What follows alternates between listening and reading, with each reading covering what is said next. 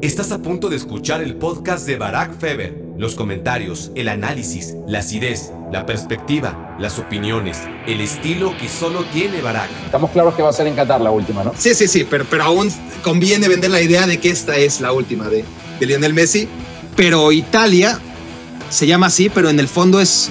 A mí me recuerda a la República Checa de 2004, que fue espectacular, a Países Bajos de tantos mundiales y tantas euros del pasado, ¿no? Un equipo alegre que anima sin ninguna duda los primeros partidos de la Eurocopa, pero condenado a que acabe mal.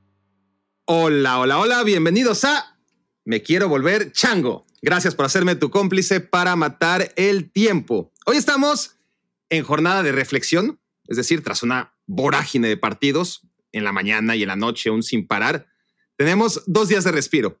Quizás para ustedes ya solo sea uno, dependiendo cuándo salga al aire este podcast, pero todavía no empiezan los cuartos de final, esa es la idea. Y para dimensionar qué ha pasado o decirles a quienes no hayan podido o no hayan querido ver las fases de grupos, ¿no? Quizá esperando a que lleguen los partidos finales de la Eurocopa y de la Copa América, pues a lo mejor quieren un repaso de lo que se perdieron o revivir los mejores momentos o quieren ir calentando ya esos partidos de cuartos de final que nos esperan y que deberían ser muy buenos, la mayoría de ellos por lo menos. Bueno, para todo esto estoy yo, pero no estoy solo. Hoy toca invitado. Fue un milagro no encontrarlo de vacaciones, ¿no? Tan bonito que esté el verano. Y es un placer presentarles directo desde tu DN a Tony Kerky. Saludos, saludos, Barack Feber. El verano dices, eh, te refieres a donde vives tú, ¿no? Porque aquí el verano significa 16 horas de lluvia al día, más o menos, donde vivo yo. El verano donde elegiste vivir es el verano de la Florida. Ese mismo.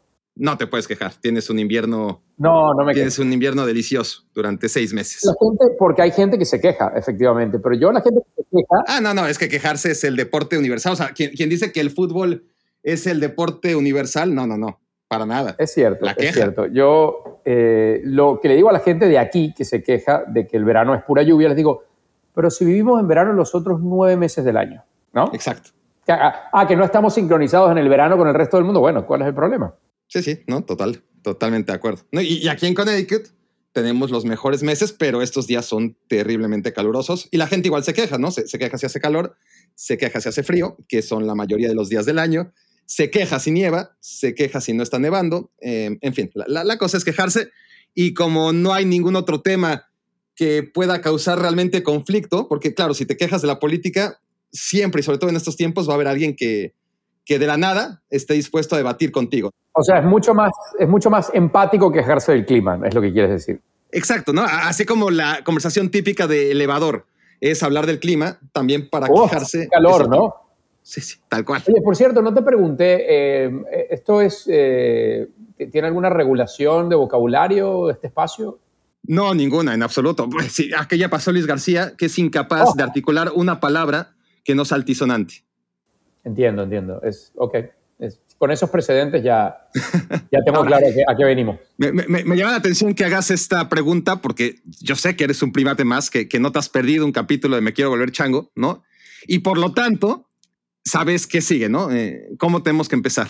La gente, la gente va a pensar mal de mí gracias a esa, a esa, última aclaratoria de tu parte, pero yo supongo que deberías dar un contexto un poco más amplio para que la gente entienda que más allá de nuestra intrínseca amistad, eh, hay otras razones que me impiden ser un, fiel escucha. Estamos dispuestos a escucharlas porque yo las desconozco.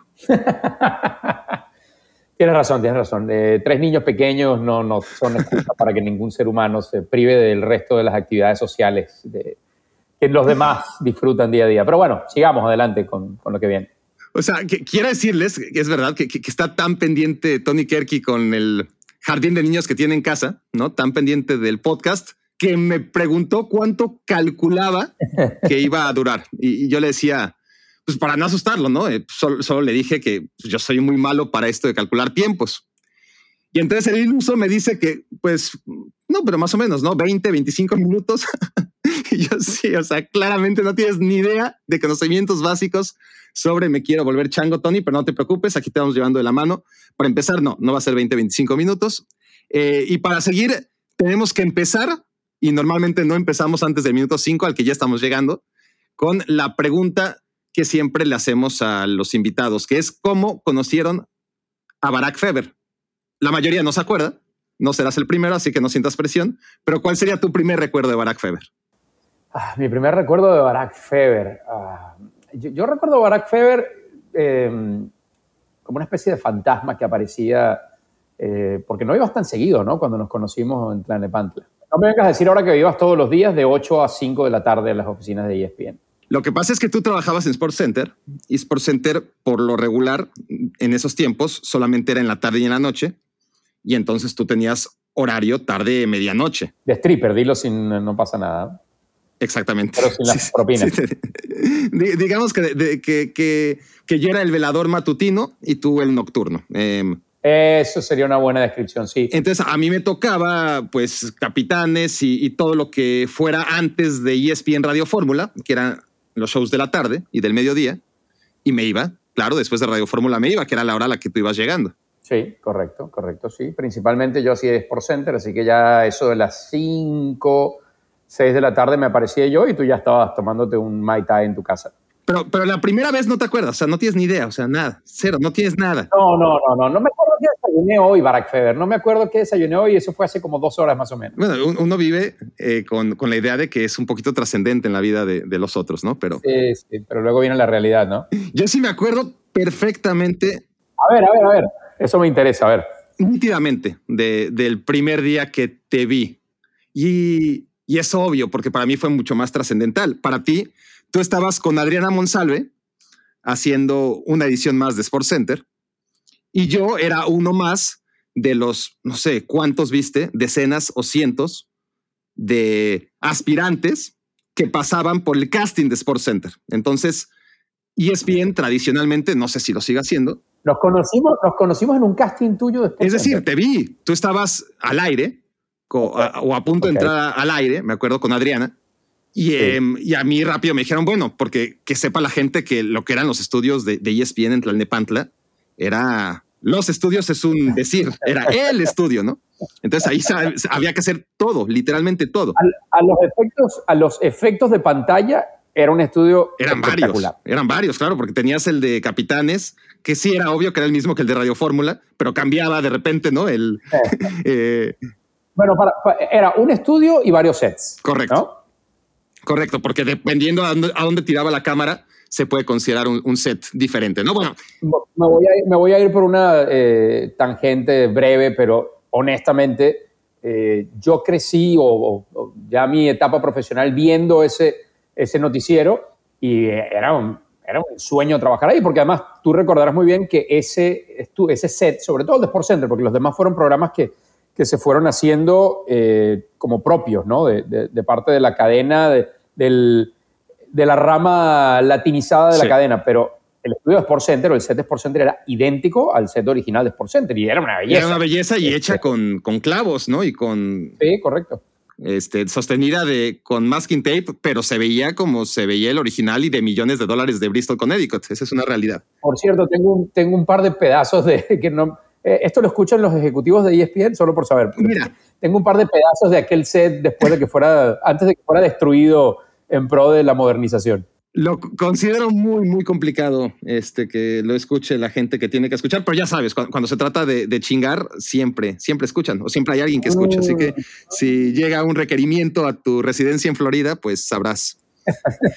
Sabrás que me quiero volver chingón, se deslinda de toda responsabilidad sobre lo que digas acá, mi querido Tony. Hago como con los requerimientos del IRS, ¿no? Igualito. Tal cual. Bueno, total que, que llegué. En fin, a ver. Y, y, ahí hice mi, mi, casting. Como, ¿Cuántos castings viste? O, porque vamos a ver. vi varios, vi varios. ¿no? Gente que iba, pasaba y, y, todo el mundo, aunque no fueras a hacer Sports Center, porque yo claramente no iba a hacer Sports Center. No, y además tú no, tú no ibas, o sea, tú no buscabas eso tampoco. No, no, en absoluto. Pero, pero esto ya lo comenté en alguna ocasión y, y Armando Benítez, que, que, era y es el jefe de, de ESPN en México, me dijo, no, no te preocupes, pero es como el... Es como requisito, ¿no? Sí, sí, es casi, casi el, ¿cómo se llama? Cuando tienes que pasar una prueba por la que pasaron todas, pasar por el eh, es como rezar el Padre Nuestro si quieres entrar al, catolicismo, ¿no? O sea, si no partimos de ahí bien, lo demás... De acuerdo, me gusta la analogía, tal cual. Y ya hice Sports Center y, Y bueno, ahí estabas tú y ahí estaba Adriana. Y Adriana fue muy, muy, muy amable, como es Adriana.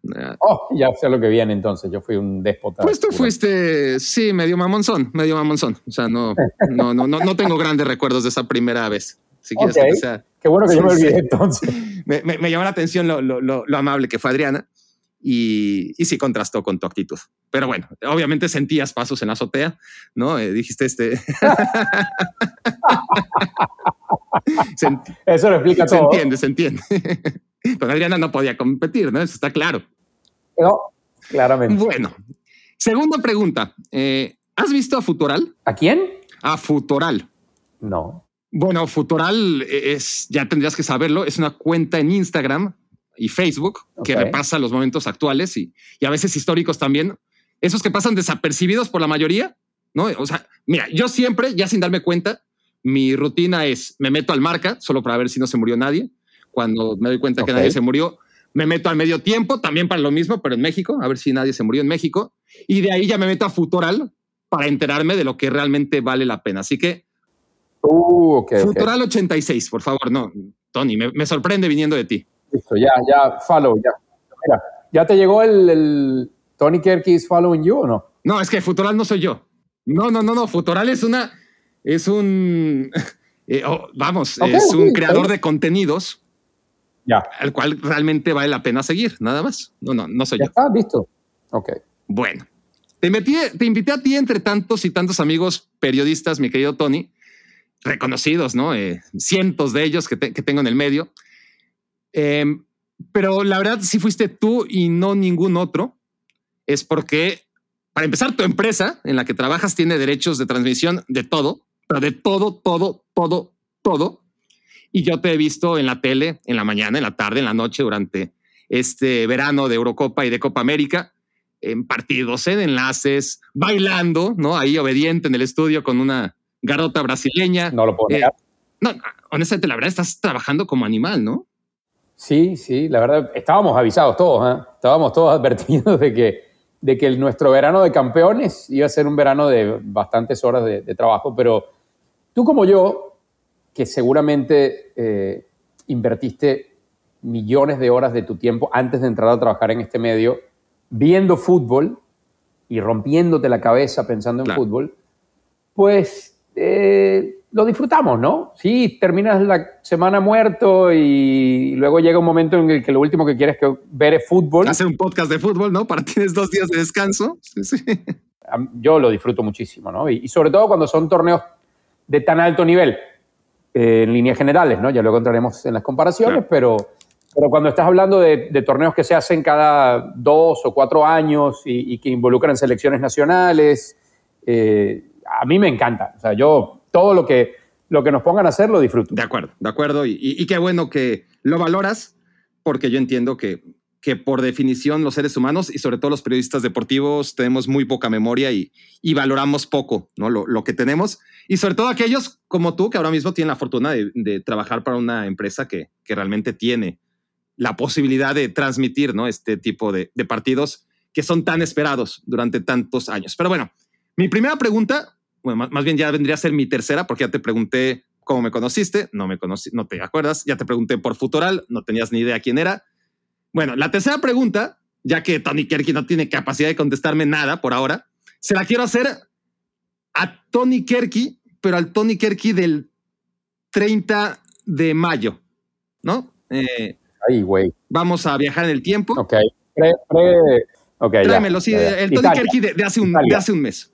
Eh, Italia y Brasil. ¿Ya? Lo, lo- ¿Está listo lo tres, por favor? Tienes al Tony Kerky del Ya, ya, 30 ya. de mayo, ya está aquí. ¿Qué, qué, qué joven te escuchas, Tony? Muy, muy bien. Créeme que he envejecido en el último mes. ¿ah? Sí, qué bárbaro. ¿Cómo has envejecido? Pero bueno, eso, eso es cuestión de los siguientes 30 días. Hoy, Tony, te quiero preguntar, ¿quiénes son tus favoritos para esta euro que está por iniciar? Eh, bueno, Barak, yo creo que va a ser un torneo bla, bla, bla, bla, bla. Eh, Francia es, yo digo esto, y es lo que digo hoy, 30 de mayo de 2021 estamos, ¿verdad? Es que luego no se confunde porque esto se tenía que haber jugado hace un año, pero bueno. Eh, yo digo que no hay argumentos futbolísticos para no dar favorita a Francia, pero si uno quiere quiere ser un poco romántico y también respeta lo que ha hecho Italia en eliminatorias, y no me refiero a los resultados y a los goles y a las marcas, porque sabemos que si fuera así pues sería muy fácil analizar el fútbol, sino me refiero a la manera de jugar. Eh, yo me apunto a sumar a Italia. ¿Se entendió? Sí, sí, me, parece sorprendente eh, que, nada más reduzcas el favoritismo a, dos equipos, ¿no? Eh, no, bueno, no te quiero dar 10 porque juegan, o sea, 24, entonces, ¿a qué vamos? No, no, muy bien, no, no, muy bien, agresivo. Eh, después de todo, para mí, la selección italiana también es una de las favoritas. ahora todo el mundo nos cae a palos y es muy fácil decir, eh, o, en un mes va a ser muy fácil decir, yo hace un mes decía, ¿no? Este, va a ser muy, muy fácil y, y te creerán los que quieran y eh, los que tengan la iniciativa de checar videoteca, ¿no? Y, el archivo histórico de nuestros comentarios. Pero para mí sí, Italia era una de las favoritas, pero una de las, bueno, ya estoy aquí otra vez en el presente, para mí Italia era una de las cinco favoritas. Yo lo tenía, según yo, muy claro, ¿no? Las grandes favoritas eran Francia y Portugal, casi al mismo nivel. Eh, me negaba a que me pusieran a Francia muy por encima de Portugal. Para mí, durante muchos años, desde que jugaron la Euro 2016 en aquella final, Francia y Portugal habían mantenido una excelencia y estaban de la mano como grandes favoritos para esta Eurocopa. Y después, en un segundo nivel, sí que ponía a la selección de Italia, a la selección de Inglaterra y a la selección de Bélgica. Esos eran mis cinco favoritos, de los cuales pues sobreviven Bélgica e Italia y de ellos me quedará uno en semifinales. A ver, yo, yo sí hacemos, eh, eh, porque creo que tampoco, es un poco el ejercicio que acabas de hacer, si hacemos un poco el tema de los niveles, de, agrupar a las selecciones por, por, nivel, yo voy a coincidir bastante, yo sí creo que Francia estaba eh, en el papel antes de empezar el torneo un par de escalones arriba de todas las selecciones, sí, tomamos en cuenta todos los factores que uno toma en cuenta para pensar en el, en el favoritismo, ¿no? Que es materia prima, estilo de juego o continuidad de un, de un, proyecto que la traía con Deschamps que tomó antes del, del Mundial de, de Brasil.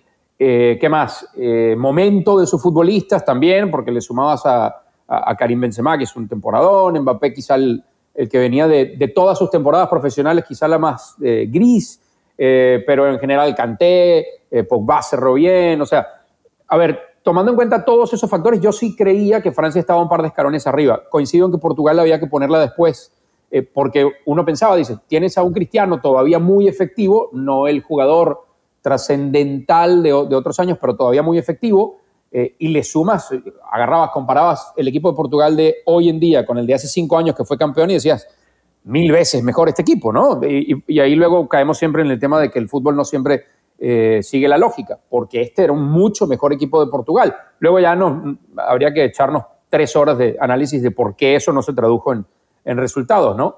Eh, y luego de eso, materia prima, sí ponía a Inglaterra en el mismo nivel quizá que Portugal, no, no en el tema de la consolidación del proyecto.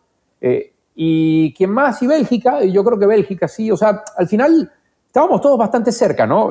Cuando te ponías a hablar con varios compañeros, varios colegas, esos eran los, eh, los que la gente pensaba. Luego el, tema, el debate con España era ver si ha tenido puntos altos, como ese partido contra Alemania, ese, ese 6-0, eh, pero Luis Enrique de repente te ponías a ver antecedentes y, y, España, por ejemplo, ahora que se enfrentó a Croacia, revisabas eh, los seis goles que le hizo a Croacia hace no tanto, porque fueron tres años, y te das cuenta que no había un solo jugador del 11 que repetía en este equipo. Entonces, eh, era un poco una incógnita por la cantidad de cambios que había hecho Luis Enrique, pero a mí me gustaba también la selección española y bueno, me sigue gustando mucho más después de, cómo se ha ido fortaleciendo eh, en el camino de la Copa.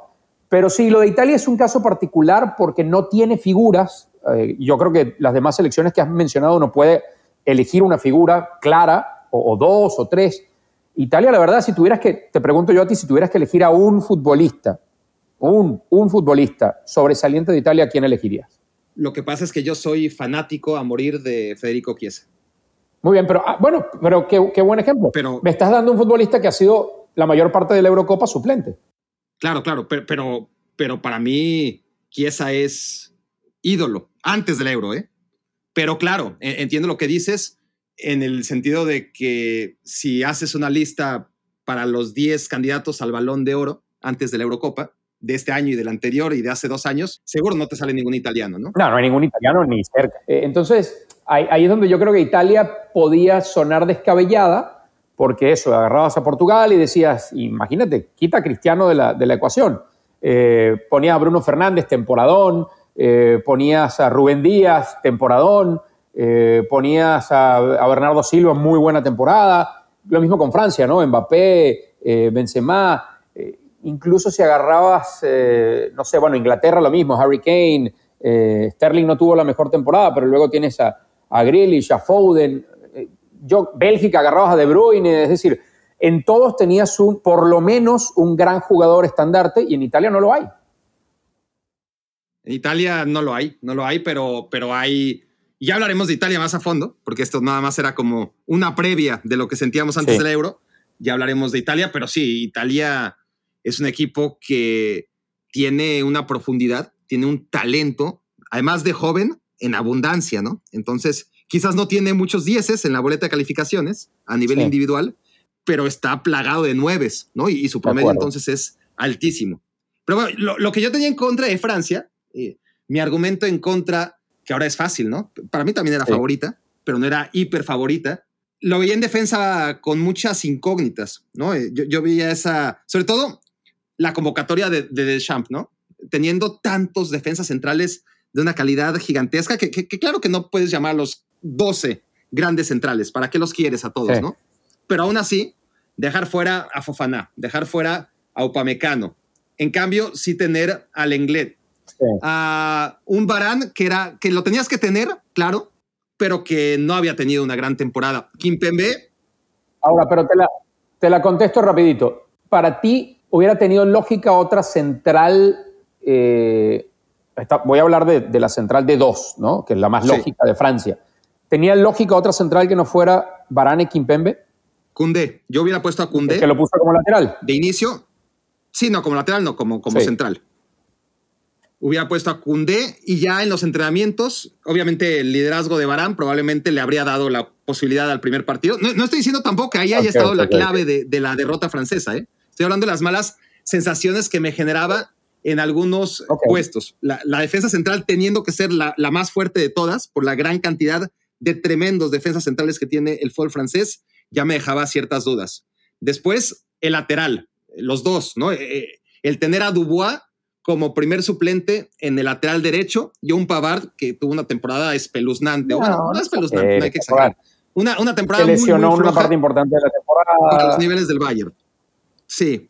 Pavard tuvo una temporada difícil. Dubois es un lateral derecho de Lyon que este año anduvo bien, pero que no pasa de un jugador mediano. Y en el lado izquierdo, con las lesiones de Ferland Mendy, de un Benjamín Mendy que de todas formas ya no cuentas con él porque no, ya, ya, ya no existe eh, ahora mismo el, el del City.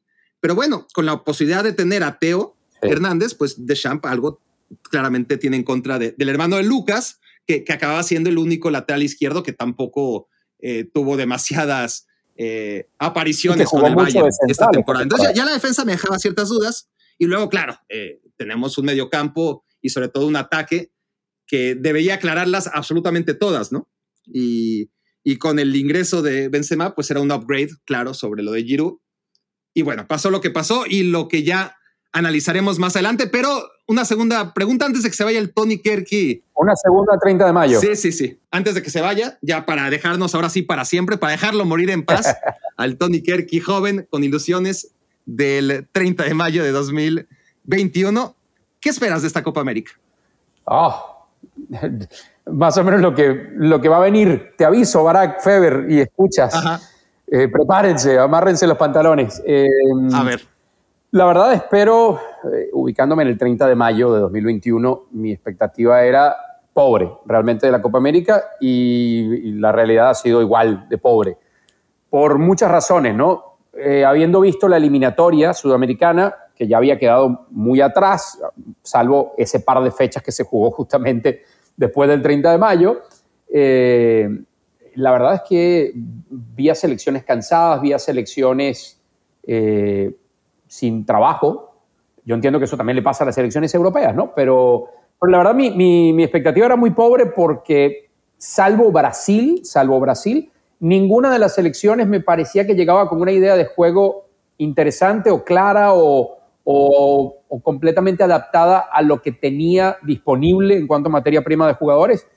Y terminó siendo así. Y Brasil no terminó siendo lo brillante que podía ser por circunstancias también del torneo, pero, pero la verdad es que no, tenía mucha fe. Para serte honesto, no tenía mucha fe en el nivel y el hecho de que, de que hayan coincidido casi exactamente Copa América y Eurocopa le terminó haciendo peor todavía a, la Copa América como, como posibilidad de torneo vistoso de fútbol. Sí, sí, el tema con la Conebol, creo yo que es que está en una crisis de talento importante, que todavía no se nota, pero que es muy, muy evidente que hace 10 años, si tú hablas, o sea, hablemos de la Copa América de 2015, para no ir tan, tan, tan atrás en el tiempo, pero, pero una Copa América de, hace, quizás hasta antes, ¿no? Lo que pasa es que no se jugó en 2013, me parece, pero si se hubiera jugado en 2013, con eso de que se juega a veces sí, a veces no. es tres años, Es muy difícil acordarse cuándo se jugó y cuándo se jugó. Se jugaba cada dos años, luego cada cuatro, luego cada tres, luego se jugó en 2015, pero después en 2016, en fin.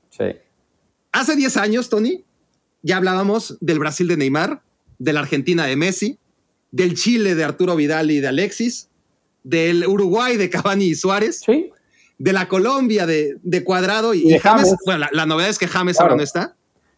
Pero esa es la novedad. Todo lo demás es exactamente igual. Siguen siendo los mismos referentes, solo que en lugar de tener veintipocos, tienen treinta y algo. Claro, tan cierto es lo que estás diciendo, tan cierto que yo recuerdo muy bien nuestra placa o nuestra, eh, digamos, nuestro póster de, la promo oficial del torneo en, en TUDN y en Univision, que es donde tenemos los derechos de, de la Copa América para Estados Unidos.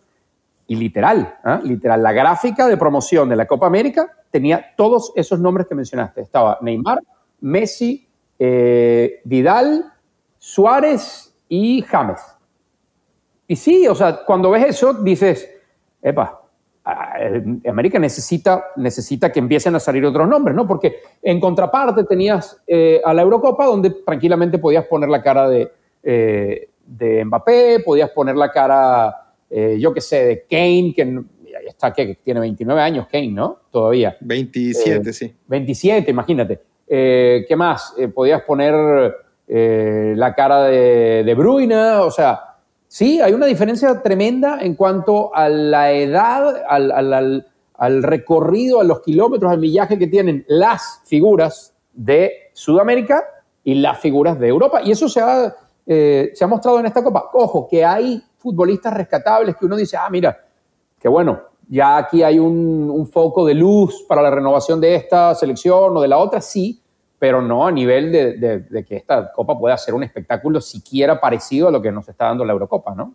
Sí, y, yo no sé en este sentido si es por, las, por esa perspectiva que nos ha dado la Copa América, ¿no? Que, y por ello me he puesto menos exquisito con la Eurocopa, porque me doy cuenta que, que podría ser mucho peor, pero me ha parecido realmente mejor que el Euro 2016. ¿no? Bueno, Euro 2016, que por cierto, Tony, vivimos juntos. A lo mejor eso tiene que ver también. lo recuerdo bien, ¿eh? claramente. Ah, no, ahora no te tengo que soportar y, y quizás eso me hace verla con mejor ojos, esta cinco años después. Pero es que lo normal en una fase de grupos, ¿no? Donde avanzan tres de cuatro en la mayoría de los sectores, eh, donde hay una diferencia enorme entre muchos equipos.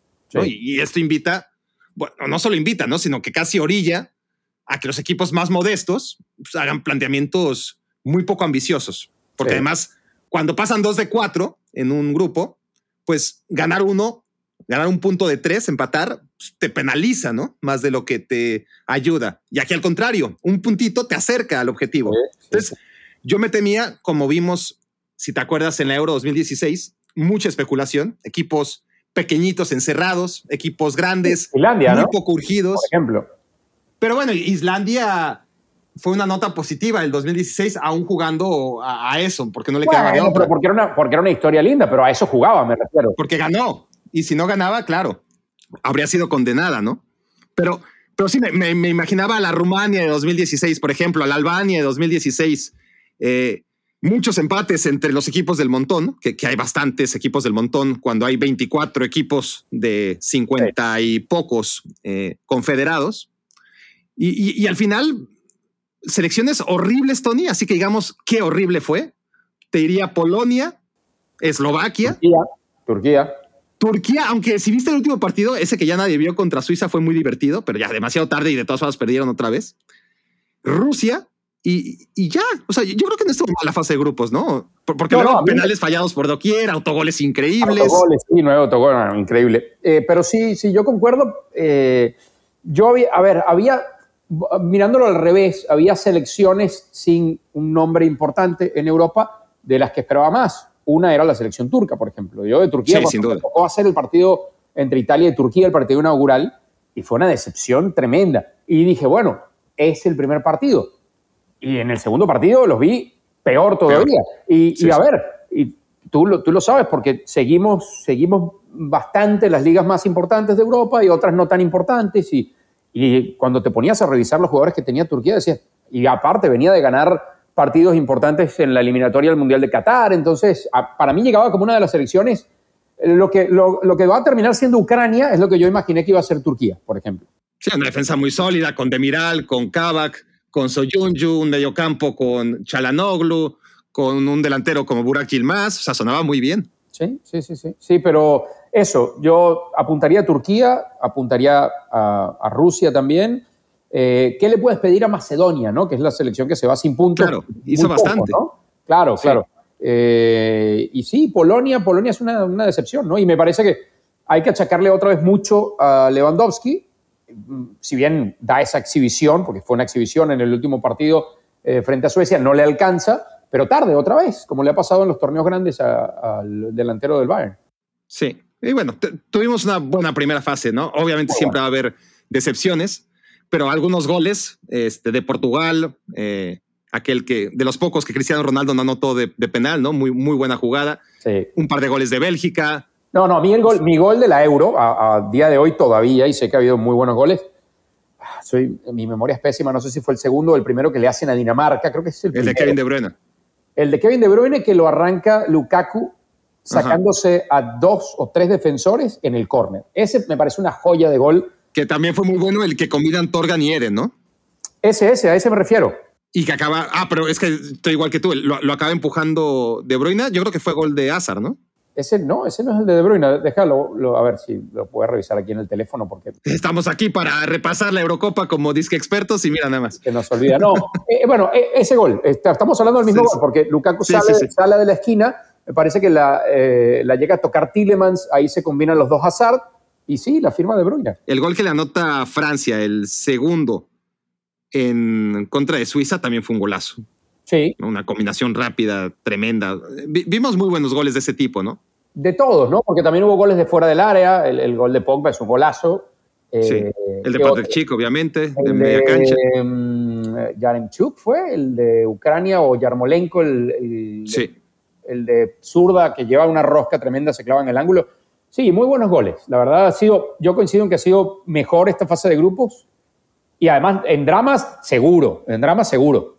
Eh, o sea, lo que vivimos el viernes pasado fue una... Sí, no, esa fue una jornada memorable, memorable. Una locura lo de Hungría con Alemania, ese grupo que eh, termina siendo el grupo de los muertos más que de la muerte. Exacto, exacto.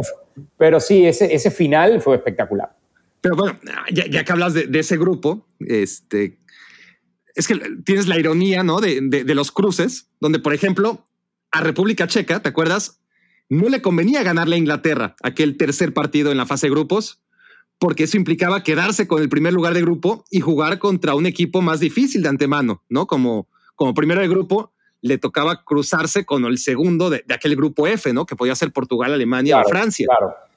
Este, y a priori era una tontería ganar. e Inglaterra, pues por lo menos tenía el aliciente de, ganarse el primer lugar de grupo y, quedarse en Wembley. O sea, Inglaterra sí que tenía, a pesar del rival, aliciente para ganar ese partido. República Checa no. y luego tienes que Bélgica es cabeza de grupo y como cabeza de grupo juega dos partidos como visitante, ¿no? De eso se quejaba Roberto Martínez. Tuvo que jugar en Rusia y en Dinamarca contra los equipos locales. Tienes, eh, tienes a Francia, el campeón del mundo, no, no está ni siquiera involucrada ninguna ciudad francesa en la Copa. Tienes a Portugal, el campeón de Europa, ninguna eh, ciudad portuguesa involucrada. Eh, en ese sentido, bueno, yo no lo culpo porque fue como se pensó incluso antes de la clasificación, ¿no? El tema de todas las, de todas las ciudades, pero evidentemente sí hubo, hubo selecciones que se beneficiaron mucho de la localía, ¿no? El caso de, Italia, eh, el caso incluso de Dinamarca, yo creo que le, influyó mucho jugar,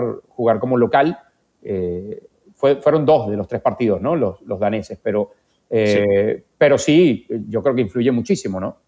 Sí, lo, y, eso se le reconoce poco a Bélgica, ¿no? Porque en su grupo, que, no era tan fácil, va y, golea a Rusia en Rusia y le gana a Dinamarca sufriendo, sí, pero en Dinamarca. Y, y al final gana nueve puntos y les toca contra Portugal, ¿no? Mientras Dinamarca en ese mismo grupo hace tres puntos y en el cruce le toca a Gales, o sea, ¿no? Y encima Bélgica, este, ahora pasa y le toca a Italia, mientras que Dinamarca que insisto, ganó tres puntos en lugar de los nueve que hizo Bélgica en ese grupo, pues va contra República Checa para meterse en semifinales, después de haber vencido a Gales. Así que, por lo menos en la muy criticada Conmebol, además criticada de manera sobradamente justificada, por lo menos en Conmebol hacen sus rankings, ¿no? En, Copa Libertadores, el 1 contra el 16, el 2 contra el 15, y así evitan incongruencias como esa que ni modo, ya, ya está así, tampoco vamos a sobreanalizar el tema, pero es muy curioso que Bélgica, por ejemplo, esté teniendo un camino tan difícil tras ser primer lugar con nueve puntos y Dinamarca un camino mucho más placentero tras ser tercer lugar con tres puntos. Pero ¿cómo es que dicen todos los analistas? Y no solo los analistas, ¿sabes? porque yo esto se lo he escuchado a muchos Para ser campeón hay que ganarle a todos. Eh, exacto, a muchos jugadores se los he escuchado y me hubiera encantado escucharlos cuando estaban jugando eh, dentro del vestidor, esas conversaciones de, oye, si mañana estos le ganan a aquellos y nos tocan esto. Porque sí, a ver, eh, la teoría es que tienes que ganar, no tienes que ganarle a todos, tienes que ganarle todos los partidos, o, ganar todos los partidos de eliminación directa, ¿no? o pasarlos.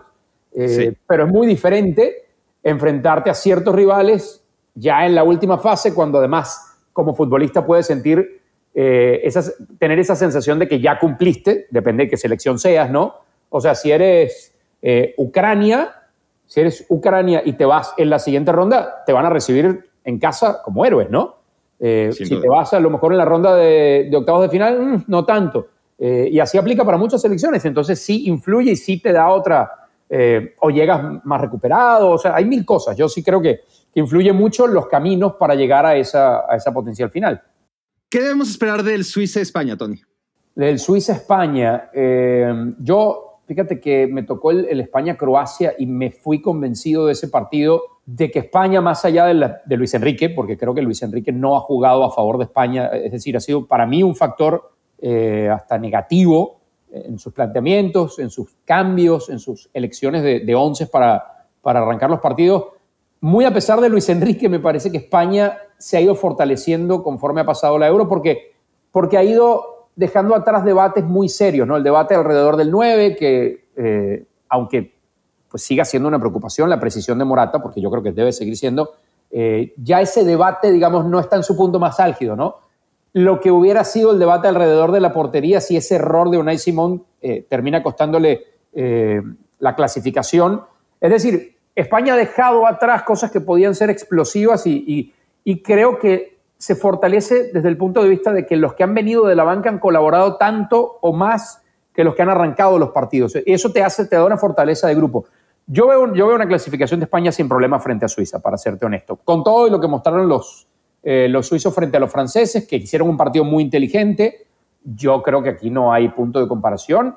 No siempre el talento está por encima, pero yo creo que en esta ocasión España no le va a prestar la pelota a los suizos como no hizo con los croatas en esa en ese tiempo extra y sí cometieron ese error los franceses y a partir de ahí, si tienen un poquito más de precisión que lo que tuvieron en la fase de, eh, grupos eh, o en ese duelo contra los croatas, no tengo duda de que van a avanzar.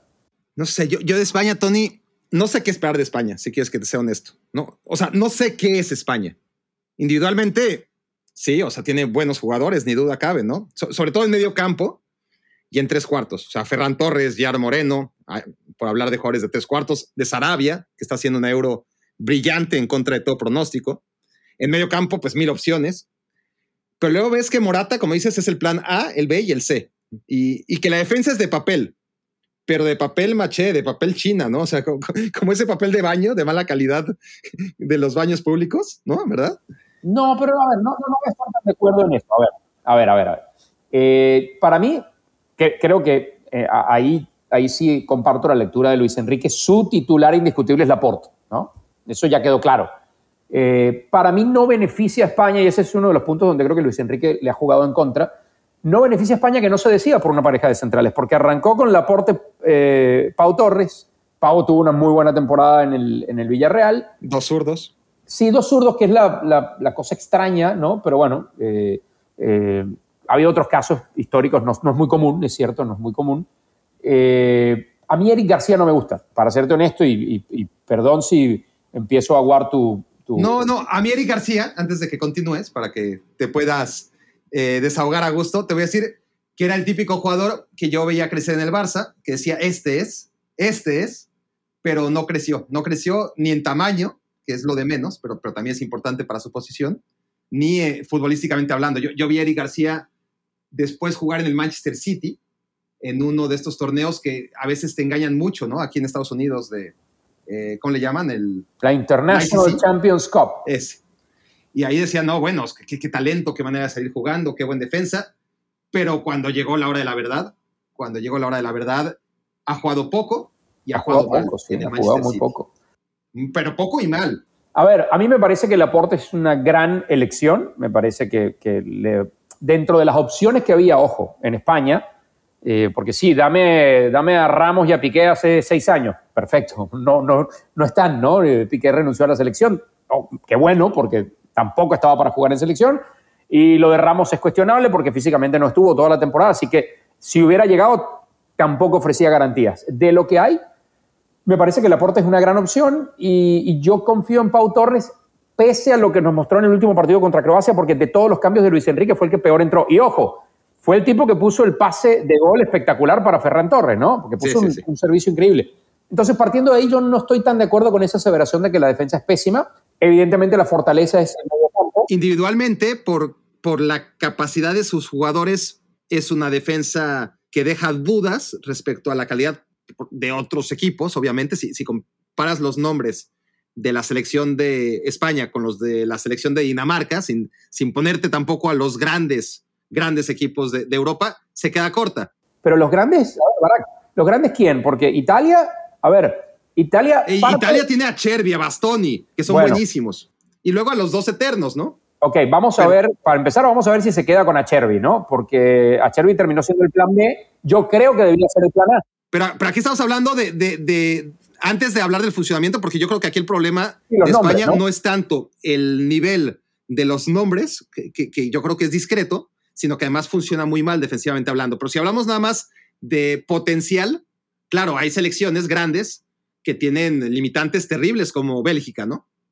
Pero hay otras selecciones como Italia, que bueno, ya, verá qué hace Mancini con sus cuatro defensas centrales, pero son cuatro grandes defensas centrales. Sí, sí, sí. Bueno, a ver, eh, Chiellini, yo, yo esto lo dije empezando la Copa, no, no sabía que se iba a lesionar eh, terminando el, el, primer partido, ¿no? Eh, sí. Se les terminando, empezando a media hora de partido. Yo, yo dije antes de empezar la Copa, Chiellini no puede jugar toda la Copa.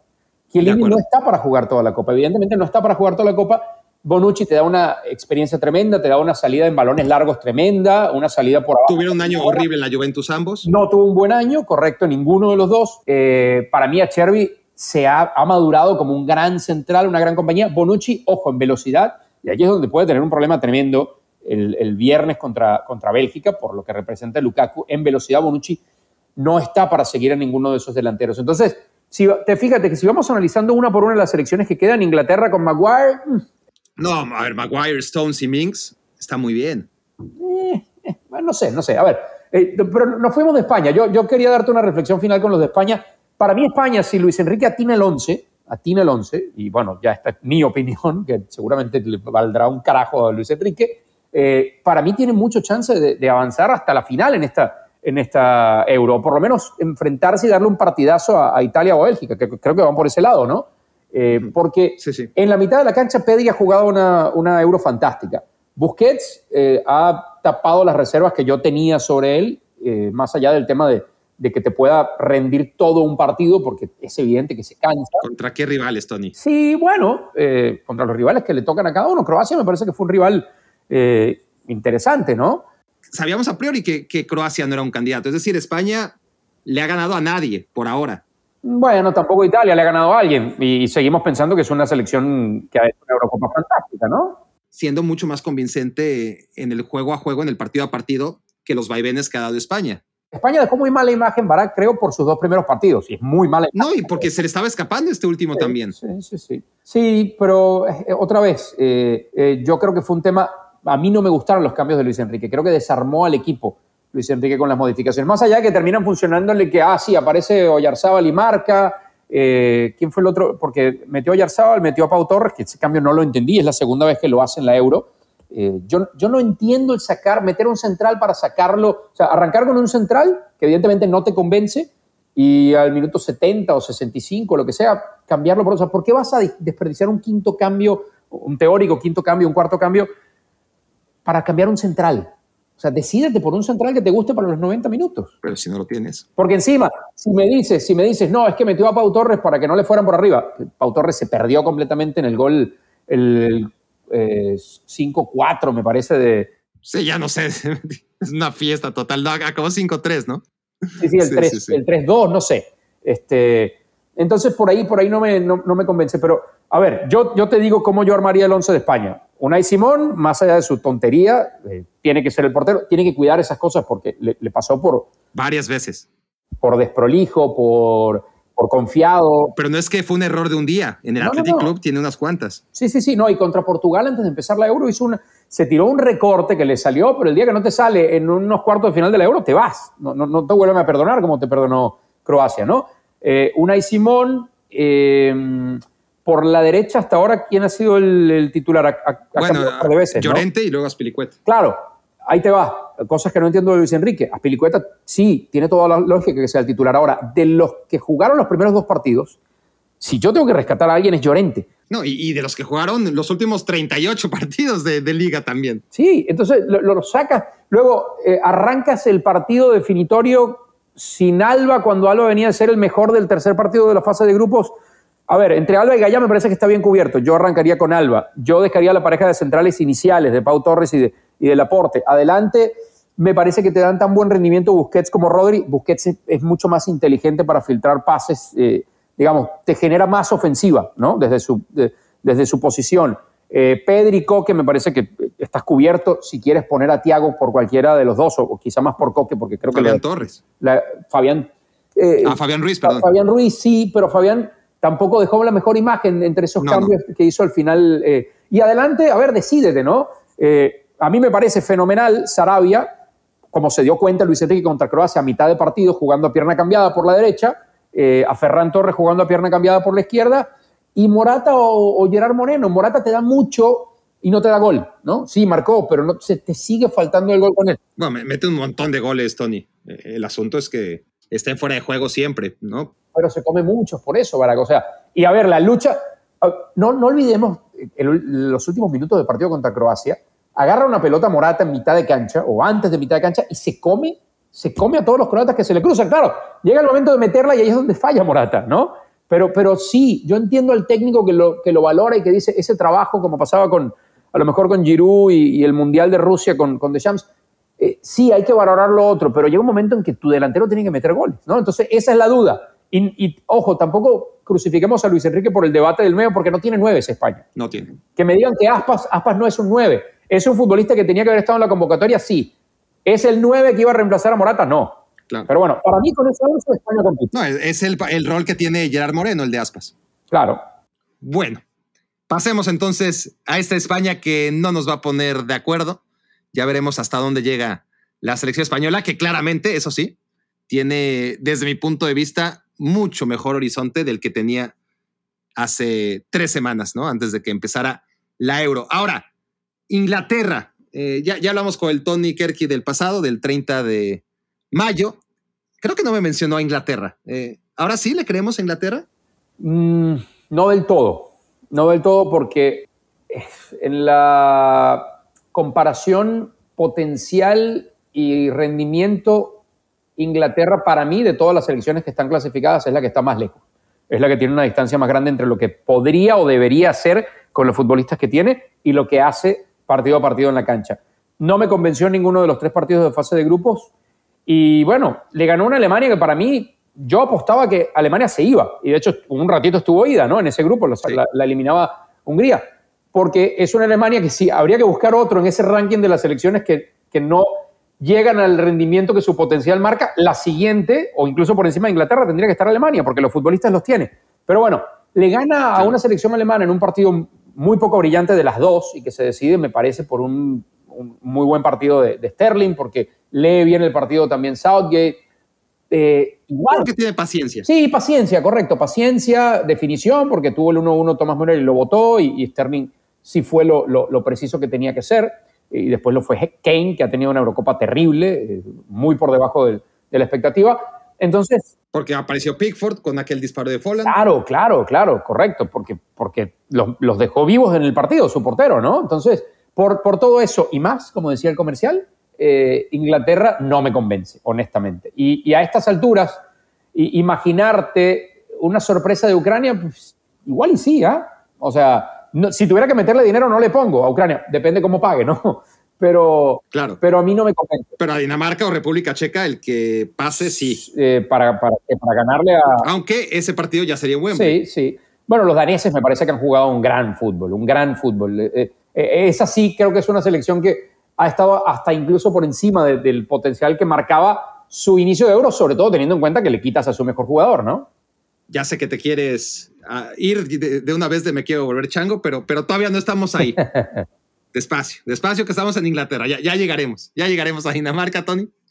Pero sí, lo que dice sobre Alemania, totalmente de acuerdo, porque, porque al final Alemania no era favorita, no, era favorita, entonces Inglaterra sí que le gana a la referencia histórica de, Alemania, que es notable, sobre todo por el dominio que ejercía casi patológico sobre Inglaterra, por el potencial que tiene Alemania, que también está ahí, no es que Alemania sea el nombre pero que su equipo es un cuadro del montón, ¿no? Sigue teniendo uno de los mejores equipos línea por línea, pero en funcionamiento ha sido lo que ha sido desde hace muchos años y habría sido muy sorprendente que actuaciones como la que ocurrió contra Portugal, que ya de por sí fue sorprendente, fueran la norma y no la excepción. Eh, Alemania no es eso, ha dejado de ser eso.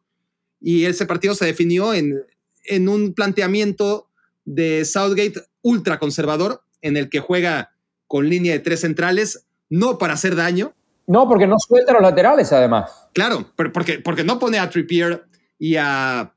Porque encima no pone a, Chilwell y a, James, ¿no? Que son la pareja titular del equipo campeón de la Champions, que serían mucho más agresivos. Sino que pone a Trippier y a Shaw para contener a Gossens y a Kimmich. Entonces, es un equipo conservador, nada proactivo, pero bueno, le, le, sale bien. Al final de cuentas, eh, Inglaterra es paciente, espera su oportunidad porque no había generado nada hasta que se combinan y, combinan muy bien. Ya con el ingreso de Grealish aparece Sterling con Kane, Kane con Grealish. Hace dos cambios en ese partido y el primero llega al minuto 70 y el otro llega cuando ya ganaba 1-0. Sí. Dos cambios. Entonces, a ver, yo no, yo no digo que tengas que hacer los cinco cambios, ¿no? Pero si, si no ha sido brillante tu funcionamiento, eh, muévele, ¿no? Muévele porque a mí me rompe la cabeza cuando, hay, cuando ves que hay equipos que no tienen ni para armar un 11 y luego ves que hay otros para armar dos 11 y el técnico se clava con los jugadores que están en la cancha cuando no, evidentemente no ha... A ver, sí, eh, pasó y sí controló hasta cierto punto Alemania, aunque tuvo un par de ocasiones que ya, ya muy claras la selección alemana. Eh, entonces sí, yo entiendo seguir apegado al plan, pero eh, cuando no está funcionando, cuando no eres brillante, cuando no cuando no muestras nada diferente al ataque, eh, no te puedes guardar a, Foden, no te puedes guardar a Sancho, que además no le ha dado casi oportunidades, no te puedes guardar a Rashford, no te puedes guardar a Bellingham, eh, lo de Mount es cuestionable. Claro, pero bueno, lo de Mount se supone que no había entrenado por el tema de que estaba aislado. Estaba en hibernación. Pero son demasiado, o sea, te lo juro que me, esta selección me encantaría ponerla de favorita en todos los torneos, porque me parece que tiene unos jugadorazos en un muy buen momento, todos. Pero eso es lo que me hace no creerle, ¿no? El que tenga esos jugadorazos y no lo muestre en la cancha después de cuatro partidos, yo no le puedo apostar a Inglaterra. Y ojo, igual van y terminan ganando el, torneo, que van a jugar, eh, salvo un partido, todo en casa.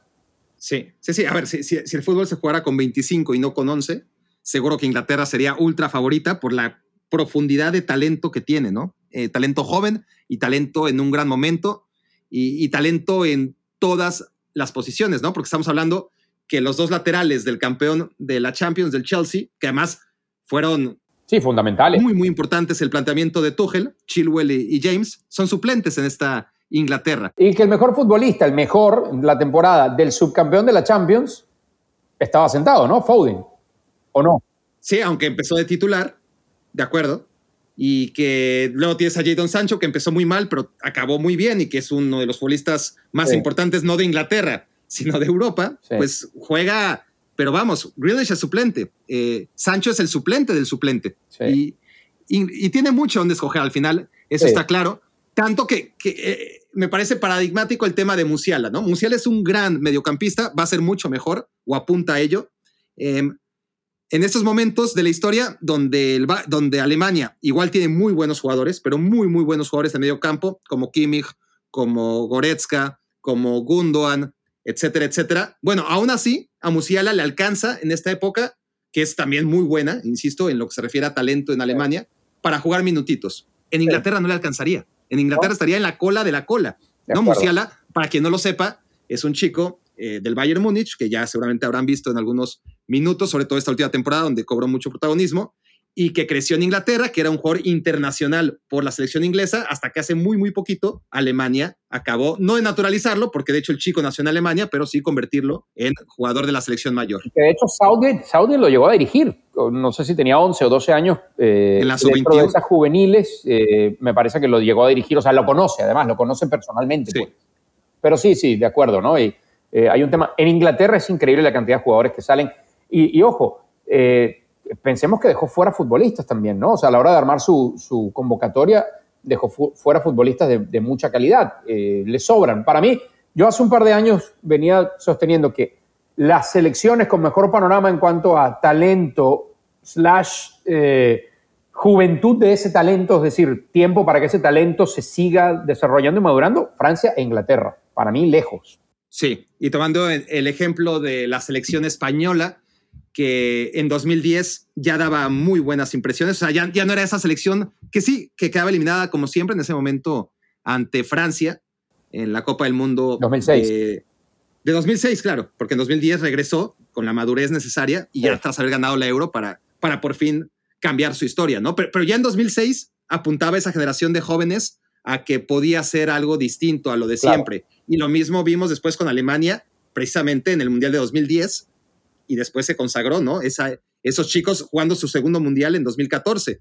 Y lo mismo pasó con Francia, una Francia muy joven en 2014, Sí. que jugaba su segundo Mundial todavía joven en 2018. Y creo que lo mismo apunta la selección inglesa, muy, muy joven, en 2018, dando un paso importante, alcanzando semifinales. Y para mí, más allá de que Southgate me deja muchas dudas también, gran favorita, sobre todo si logra hacer algo importante y va camino a ello en esta Eurocopa para ganar en Qatar. Para mí Inglaterra ya está ahí.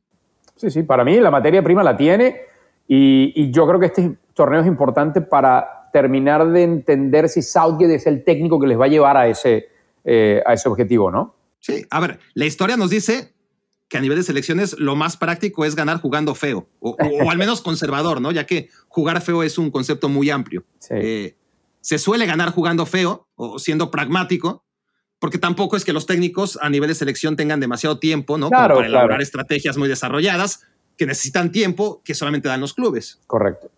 Bueno, vamos a Italia-Bélgica, hablando de conservadores, porque esto es muy interesante, Tony, eh, porque Italia, ahora Italia se llama como se llama, ¿no? Y, y tiene ese escudo importante y, y que, por supuesto, inhibe a cualquier rival con esas cuatro estrellas encima de la tricolore, pero Italia se llama así, pero en el fondo es, a mí me recuerda a la República Checa de 2004, que fue espectacular, eh, a Países Bajos de tantos mundiales y tantas euros del pasado, ¿no? Un equipo alegre que anima sin ninguna duda Sí. los primeros partidos de la Eurocopa, pero condenado a que acabe mal, ¿no? Este, pero, pero bueno, este, eso nada más es una cuestión de sensación del que ya ha visto a Italia, no a Italia como tal, insisto, sino a este perfil de equipo Sí. quedarse en la orilla. O sea, no a Italia, sino a Países Bajos y a República Checa, te refieres, ¿no? O sea, Tal cual, sí, sí, pero ese mismo rol, el rol que ahora está desempeñando Italia como un equipo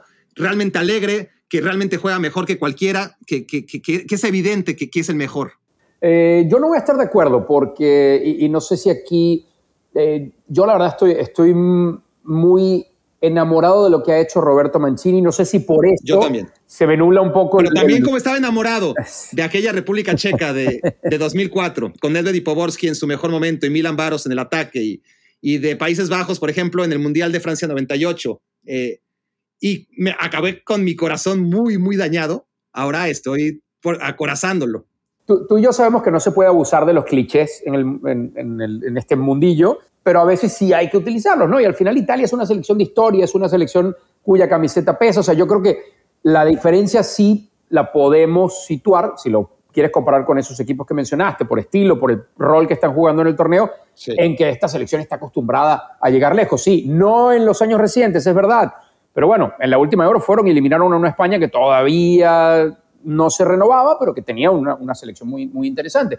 Luego vino la debacle de, la clasificación al Mundial de Rusia, pero esta selección a mí me convence por muchas cosas, no solo, a ver, primero, primero porque llegó alguien que tuvo los huevos, ¿no? De decir, sí se puede jugar otra cosa, ¿no? Más allá de que cada vez que estos futbolistas se ponen esta camiseta, asumimos que la mejor manera es reventemos el balón y alguno nos va a caer en el otro lado para meterla, ¿no? Porque así jugaba Italia durante mucho tiempo. Porque así ganó cuatro mundiales. O sea, como para cambiar, ¿no? Eh, ajá, tú entiendes, tú entiendes la reticencia a cambiar de, tu ADN futbolístico, que no es poca cosa, y eso vuelvo, hay que aplaudírselo a Mancini, pero yo creo que ese tocar fondo del camino 2018 le brindó a un tipo con el valor que hay que tener en el caso de Mancini, la oportunidad de hacerlo, ¿no? Eso y una generación de futbolistas que también se prestan para jugar otra cosa. Que ojo, no es que no la haya tenido Italia antes, ahora la tiene en un verdor, en un, en un momento de sus carreras en las que son futbolistas un poco más maleables, ¿no? En las que puede llegar un entrenador con la personalidad de Mancini y decirle, señores, ¿saben qué? Olvídense de lo que han visto de selección italiana antes, vamos a jugar a esto, ¿no? Y comprometámonos a esto, que implica no solo jugar un estilo de fútbol vistoso, que esa es la parte que quizá de la que más hablamos de Italia, sino el jugar un estilo de fútbol comprometido, porque yo lo otro que le aplaudo a Italia, en lo, que yo sí voy a establecer una diferencia con otras selecciones que han sido vistosas en euros, es que es una selección que, aunque le haya pegado físicamente esta última parte de la euro, este, este recorrido más reciente, es una selección que corre los 90 minutos y que los de arriba no dejan de correr para ayudar a los de abajo. Y esa parte yo creo que sí le va a ayudar mucho en el partido contra Bélgica y en lo que viene. Y ojo, no la pongo como favorita a la selección italiana para ese duelo, pero yo creo que tiene muy buenas posibilidades de, ganarle a los belgas. Yo, yo, me equivoqué con Mancini. No soy un tipo que, una de dos, o no me equivoco demasiado, o no suelo reconocer mis errores frecuentemente. Yo, yo creo que es más lo segundo que lo primero. pero, pero con Mancini me equivoqué de lleno, eh, porque su equipo no solo gana, no solo deja su portería en cero, porque muchas veces los equipos juegan bien, pero tú notas que son un alma libre, ¿no? Que, es responsabilidad más de los jugadores en un momento de inspiración que por mucha responsabilidad del técnico más allá de decir quién juega y en dónde. E, e, esta Italia juega bien, pero juega conceptualmente bien. O sea, tiene jugadores brillantes, eso está claro, con eso es mucho más fácil hacer el trabajo que está haciendo Mancini, pero los antecedentes de Mancini, con grandes equipos como el Inter, en sus dos etapas, ¿eh? no solamente en la segunda en la que fracasa, sino ya en la primera en la que gana. Y con el City, e, e, en la que de todas formas hace algo muy importante, que es darle el primer título en décadas al club. No, no, no, no le quito importancia, pero a nivel, o sea, yo decía cuando nombran a Mancini, bueno, si se trata de, de tratar de volver a ganar, pues Mancini te puede llevar a ganar con un poco de suerte, ¿no? Porque sí había sido un técnico ganador. Lo que no fue nunca Mancini, y ahí mi gran sorpresa, es un técnico que quisiera jugar bien a sus equipos. Y, y no sé lo que pasó, pero dio con la tecla claramente. Y juega además a un ritmo, con balón y sin balón, impropio del fútbol de selecciones. O sea, es otro nivel. Sí, sí, de acuerdo, de acuerdo. Y, y, yo creo que sí hay que darle mucha responsabilidad porque se nota. O sea, tú, tú, puedes pensar que a lo mejor hay intérpretes, que hay jugadores en, en, la cancha que te pueden dar eso con sus clubes, ¿no?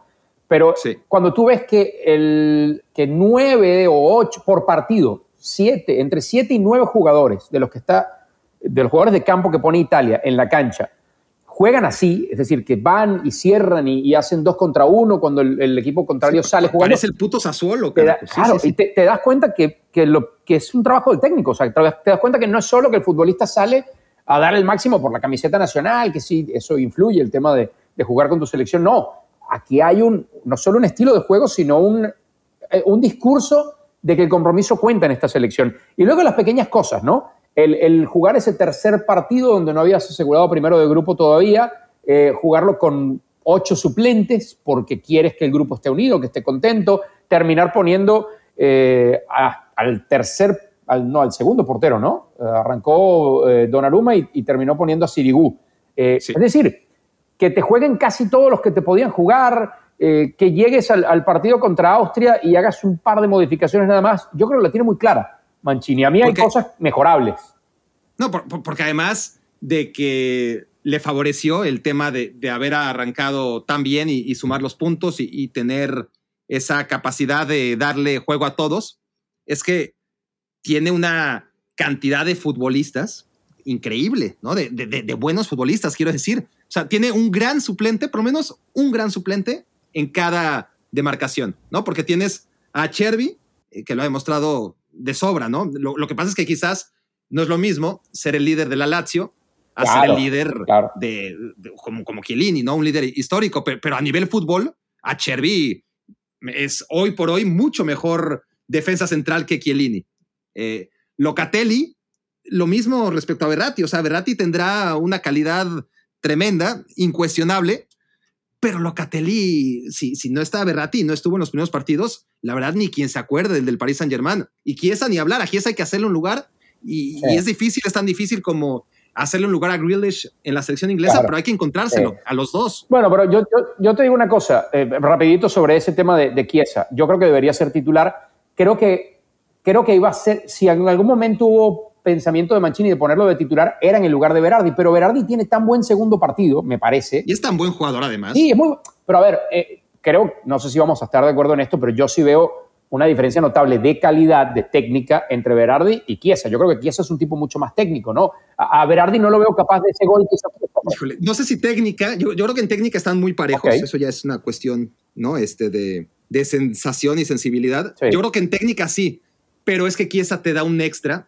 en lo que se refiere a, capacidad de sacrificio, oh, en compromiso, en pelear cada balón, en velocidad, en golpear. Y claro, yo, entiendo que cuando hablas de técnica, hablas también de la capacidad de pegarle con las dos piernas, de rematar con cabeza. O sea, es un jugador mucho más completo. Y los controles, la capacidad. en el uno a uno me parece que Berardi puede que sea más rápido, pero Chiesa me parece que es más. Híjole, es que también Chiesa es rapidísimo. Es que a Chiesa no le duele nada. Qué bárbaro.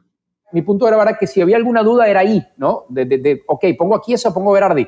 Porque si hay un tipo indiscutible en esta selección de, Mancini, que habrá quizá tres, habrá Insigne. que Jorginho, uno es Insigne, ¿no? Y es un poco la bandera de esta selección italiana. Yo, yo estoy seguro que tú te acuerdas de, aquel episodio cuando se va a eliminar a Italia en repechaje contra Suecia y, y se voltea a Giampiero Ventura y le dice a Daniele De Rossi, vas. Y De Rossi dice, ¿estás loco? O sea, yo, está aquí Insigne. Está aquí el enano, Tenemos que hacer un gol y me vas a meter a mí. Bueno, este, ese Insigne es la bandera de esta selección, pero este, ese Insigne ha ido dejando rastros de cansancio en esta Eurocopa. Y yo creo que hoy lo lógico por rendimiento sería que arrancara Chiesa en vez de Insigne. No lo veo ocurrir, porque insisto, para mí es la bandera de esta selección, Insigne. Pero sí, ahí hay un muy buen debate en el, frente de ataque de, Italia. Que además, como decías de Inglaterra, ¿no? Así, como Southgate debió dejar fuera a varios jugadores, a esta selección se le caen jugadores Sensi menos. A mí no soy un gran fan de Sensi, pero a ver, Saniolo Recordemos que, era, y ojalá en algún momento vuelva a ser lo que apuntaba un chico tremendo, ya destinado a heredar de acuerdo. el talento de los grandes futbolistas de esa demarcación en media punta que siempre ha, salido del fútbol italiano, ¿no? Bueno, Saniolo se esperaba que estuviera en esta, bueno, se esperaba que estuviera en la Eurocopa de 2020. Resulta que, que, una de las pocas buenas noticias de que no se jugara en 2020 era que, Saniolo iba a tener tiempo de recuperarse y se volvió a romper la rodilla. Es una desgracia. Pero bueno, tienes a Saniolo, tienes a Pellegrini que hizo un temporadón, Tony, en la Roma. Temporadón, que yo no sé dónde lo meterías en este 11, pero es que Pellegrini también habría que darle minutos. En fin, es, es, una generación brillante de futbolistas, a pesar de lo que dijimos al principio, que, que quizás ninguno de ellos eh, por sí mismo podría ser considerado una superfigura mundial, pero ni que haga falta ¿no? en esta selección italiana. No, creo que eso ha sido lo positivo de Italia, ¿no? Y, y creo, ellos mismos lo, lo comentan. Eh, es, eh, al final es el grupo el que gana partidos. Sí, necesitas de esa calidad, porque yo insisto, lo que hizo Chiesa el otro día, eh, yo, yo decía que ese era el, detalle técnico o, o el detalle o el gol con más dificultad, mejor resuelto que yo había visto en la Euro, hasta que Benzema se le ocurrió hacerse un autopase después de un pésimo servicio de, de Mbappé, ¿no? sí, sí. Sí, sí, esa manera en la que le bota el balón, la baja con la cabeza, se acomoda la pierna derecha, ¿no? Y, dispara de sur es tremendo. Claro, porque ese, el control con la cabeza primero es incomodísimo, porque tiene que dormir la pelota y está en una posición muy difícil. Pero después tiene, ¿qué te gusta? Mm, no sé, una centésima de segundo para tocar la pelota y que pase de largo el defensor, o sea, para dar ese toque que hace pasar de largo el defensor y lo, lo consigue perfecto y luego define con la zurda de manera espectacular. Bueno, Bélgica. Bélgica no lo podemos ignorar por supuesto, es el rival de Italia y es una eliminatoria en la que, pues mira, eh, hace un mes yo te habría puesto, como decíamos, a estos dos como candidatos de la segunda línea, ¿no? Junto a Inglaterra.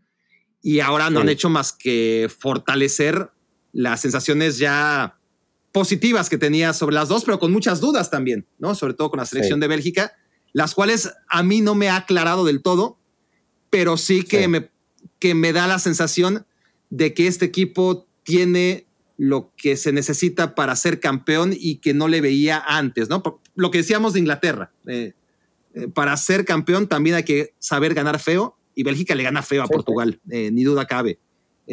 creo que es un punto de inflexión y, de madurez que nos muestra que el equipo está listo.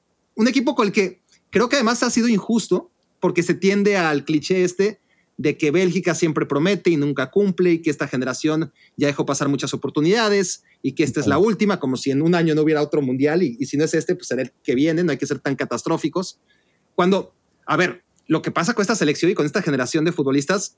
Arrancaron muy jóvenes. Arrancaron extremadamente jóvenes, Tony, y además con Wilmots de entrenador, con Mark Wilmots de entrenador, ¿no? Y, y además la Federación de Bélgica tuvo la torpeza de renovar a Wilmots después de lo ocurrido en el Mundial de Brasil y fue tiempo perdido en, la Eurocopa pasada. Entonces, esta generación de futbolistas que sí ha aparecido ya en varios eventos, con Roberto Martínez jugando a lo que juega, que parece que lleva jugando, de, lo bien que lo hace, parece que lleva 20 años jugando así, cuando en realidad empezó hace 5 años y que por lo tanto, en estos tiempos donde la Eurocopa se aplazó, pues estos 5 años solamente los hemos visto una vez, una vez en un gran evento.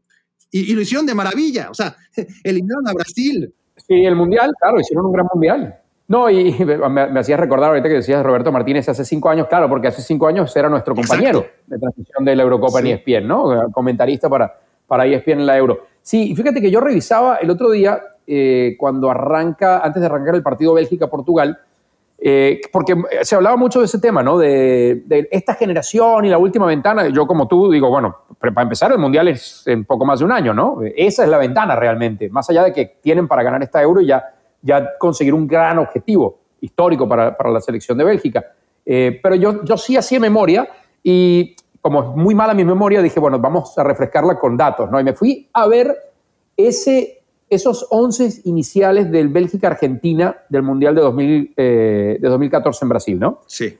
Y, no para mi sorpresa, pero al final sí eran muy contundentes los números. Yo me imaginaba que era así, pero no tanto. Miraba y de la selección argentina, de aquella selección argentina, quedan hoy, si agarramos la selección de Copa América, quedan dos nombres que estaban en aquella selección. Messi y Di María. Correcto. Y de esta selección de los que arrancaron el partido contra, contra contra Portugal, siete que jugaron, que jugaron aquel partido. O sea, estás hablando de que una selección se ha, se ha tenido que renovar apurada los últimos dos años, o tres, como es Argentina, ah, conforme se fueron cayendo los soldaditos y ya no daban para más también, caso Higuaín, caso Lavezzi, varios, y otra, aquí, ¿a quién le puede parecer que Lukaku que fue suplente en aquel partido, ¿a quién le puede parecer que Lukaku está ya en el final de su carrera? O que De Bruyne está en el final de su carrera. O que Bertongen y Alderweireld están en el final de su carrera. O sea, estamos hablando de que estos tipos están vigentes desde aquel mundial, pero no se les está acabando el fútbol. Bueno, a los defensas sí, a Bertongen y Alderweireld ya están en horas extra. Eh, un poquito más, sí.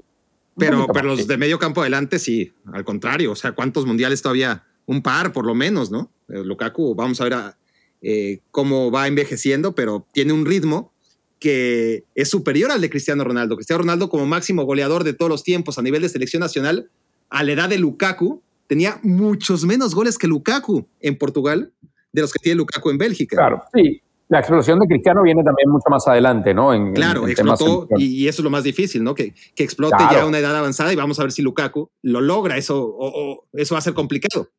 No, no sabemos cuánto pollo, no sabemos cuánto pollo y brócoli come Lukaku.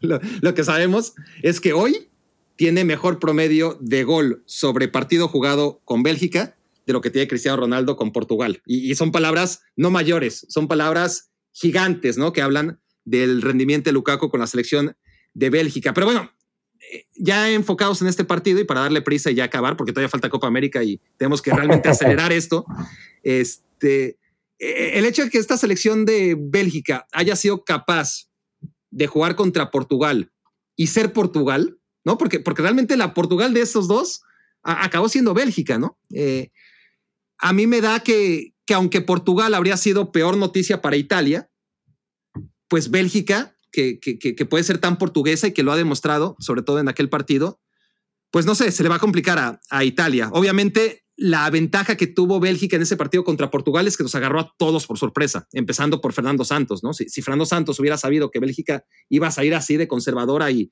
y, de ceder la iniciativa a su equipo, pues seguro que el técnico Portugal sacaba mejor a Rubén Neves y, y a Bruno Fernández y, y al mismo Sergio Oliveira desde el principio y no a su típico medio campo rocoso, ¿no? Qué bueno, que, para otro día podríamos analizar los pecados de, Fernando Santos, porque para mí jugó una Eurocopa teniendo el equipo que tenía, más parecida a la Eurocopa que jugó hace cinco años con un equipo mucho peor de, calidad o, realmente cuestionable de calidad, teniendo unos jugadores que eran para jugar a otra cosa, ¿no? Pero eso para otro día. Pero si concretamente en ese partido de octavos de final hubiera anticipado la actitud de Bélgica, que, que, nadie esperaba, pues seguramente que, que, hubiera, me imagino, ¿eh? porque también es muy tosudo, igual y le hubiera dado igual.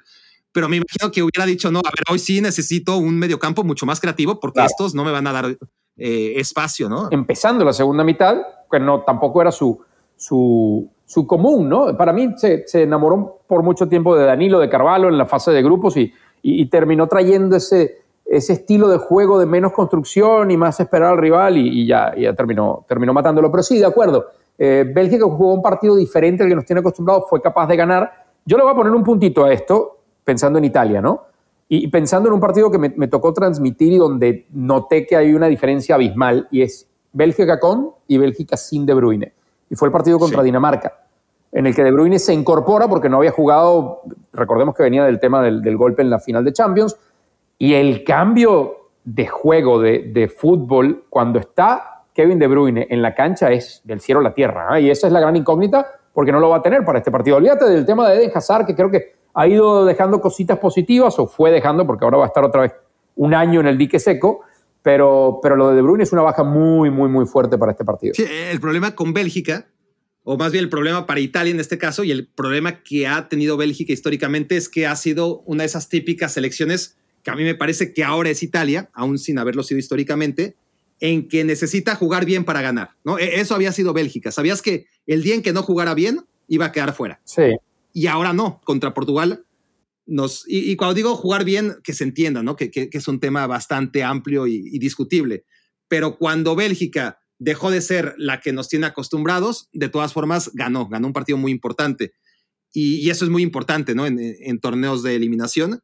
Y en el caso de Italia está por demostrarlo, ¿no? El día en que Italia no juegue bien, porque ya contra Austria no jugó muy bien, jugó bien a secas y sufrió. Y comparado con los otros partidos, ¿no? Claro, y sufrió, ¿no? Entonces, ese es el tema con Italia y con ese tipo de selecciones que entiendo tu punto y estamos por averiguar qué pesa más, ¿no? Si el perfil de equipo, que claramente responde a otro tipo de equipos históricos con final infeliz, o el que además de tener ese perfil de equipo que parece destinado a la tragedia, este no, porque, porque no se llama República Checa ni se llama Países Bajos, ¿no? Se llama Italia. Claro, claro. Yo, yo, yo bueno, sí veo un factor diferenciador aquí muy fuerte, que es el, tema Lukaku. No veo, creo que no hay otro, no había en esta Eurocopa, para ser más amplio todavía, no había en esta, en esta Eurocopa un futbolista con las condiciones de Lukaku en esa posición, no lo había, ni Cristiano, ni Kane, ni el que se te ocurra nombrar, creo que no hay un delantero con las capacidades de Lukaku hoy en la Euro, lo tiene Bélgica, no lo tiene Italia. Pero también muy bien. Diferente, sí, sí, correcto. Sí, Benzema quizá, sí, por momento, por capacidades, más capacidades asociativas. Eh, sí, Lewandowski Lewandowski siento... Queda muy reducido en Polonia. Claro, claro, por eso, sí, no, no, no tiene ni de cerca la compañía. Y ojo, queda reducido en Polonia y él se ha reducido en Polonia también, porque hemos visto, eh, hemos visto un Lewandowski fuera de lo que le puedas achacar a su elenco de reparto, para mí escondido, salvo ese último partido contra Suecia. Pero bueno, eh, mi punto es, Lukaku es un delantero con una velocidad, una potencia física, cuando me refiero a potencia física es ese que, tener atrás un, central que te está marcando como chicle y dejarlo como si fuera Tony Kerk, ¿no? Eh, ¿no? ¿no? me refiero a que Lukaku sea Tony Kerk, sino que Tony Kerk sea el central que está pretendiendo frenar a Lukaku. Eh, e, eso, eso no lo tiene Italia, por más que le busquen, no lo tiene. Esa para mí puede ser la gran diferencia. Eh, yo me quedo con el, en el tema equipo, creo que Italia ha dado mejor fútbol, está tiene un, estilo mucho más definido, por increíble que parezca esta selección italiana que la selección de Bélgica. Eh, pero sí, el tema Lukaku y el daño, los destrozos que puede hacer en una defensa donde todavía hay cierta veteranía, como es el caso de, de Bonucci, no sé incluso si llega al partido eh, Chiellini, eh, eso sería todavía peor para Italia con el tema Lukaku ahí es donde se le puede escapar, me parece, a la, selección italiana, donde, donde puede tener la gran debilidad en este partido. Pero yo sí creo que lo de De Bruyne le puede pegar mucho a, Bélgica. Muchas de las dudas que siguen alimentando a la selección de Bélgica tienen que ver con Dinamarca y, con lo mal que hizo ver Dinamarca a Bélgica en ese partido, que de todas formas logró reaccionar el cuadro belga y, llevarse la victoria en la fase de grupos. Pero a ver, rápidamente analicemos a Dinamarca. Ya diste a entender, Tony, que, que es un equipo al que tú respetas demasiado que te gusta mucho. Ahora, la pregunta es la siguiente. ¿Dinamarca es más fuerte con Eriksen o sin Eriksen? Y, y entendiendo la reflexión ah. de, lo que pierde, obvio, a nivel futbolístico, pero lo que ha ganado a nivel emocional. Sí, ha ganado mucho a nivel emocional. Yo, yo esa, esa fortaleza post-Eriksen sí, sí creo que eso pesa, y más en un torneo como este. Si tú estuvieras hablando de un futbolista que, que pierde un club, eh, digamos, en circunstancias similares, ¿no? que haya sido una pérdida por una lesión o un, incidente grave como el que pasó con Eriksen, nada, en dos partidos eso se te va y luego tienes que ganar una liga. Pero cuando estás en una euro y son tan poquitos partidos, ese factor emocional. Y además es tu súper contrafigura, o sea, ya, ya, ya no hay clubes con, una figura tan importante porque los equipos a nivel de club o tienen varias figuras o no tienen figuras. Y cuando la tienen, saben que se le va luego, luego, ¿no? Y muy joven. Sí, sí, pero bueno, no, pensando en casos, no sé, un Barça sin Messi, un eh, yo qué sé, un Madrid sin Benzema o sin Ramos, o sea, que, te pasara algo similar. Ya, pero tienen grandes figuras, Dinamarca no.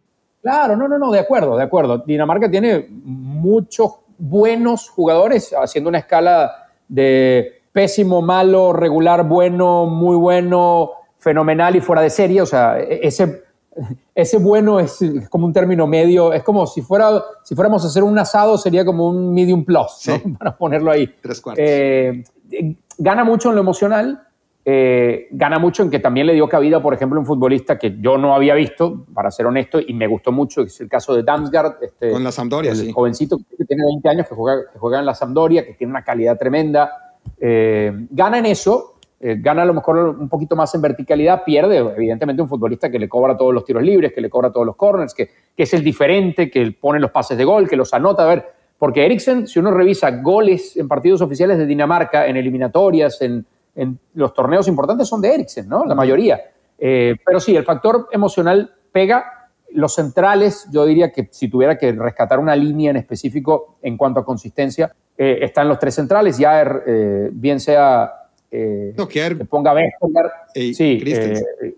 y Christensen, por supuesto, que además es un, golazo. Para, mí es que ese es el bloque, por eso yo apuntaba eh, ya, ya no le preguntamos al Barak de hace un mes cuando estuvo con nosotros, pero yo apuntaba a Dinamarca como un sólido junto a Turquía, porque ahora voy a levantarme el pecho, ¿no? Levantarme el cuello para hablar de que yo veía a Dinamarca haciendo grandes cosas, pero también veía a Turquía, ¿no? Esta apuesta me salió buena, la de Turquía fue un desastre.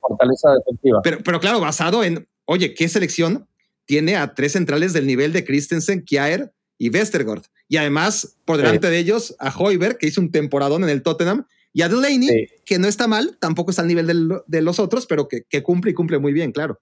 Y a un Schmeichel, que pasó 30 años de su vida siendo el hijo de Peter y bastante malito, y que en los últimos años ha sido un portero sumamente sólido. Y, yo, yo pensé que me ibas a rescatar la gran Eurocopa que ha jugado Martin Bradby, pero bueno, si no quieres, ya eso es cosa No, no, no, yo, ¿sabes de quién me olvidé? De, de, Dolberg, ¿no? De Dolberg, que se sigue reencontrándose con el Dolberg adolescente del Ajax. Ojo ahí. Sí.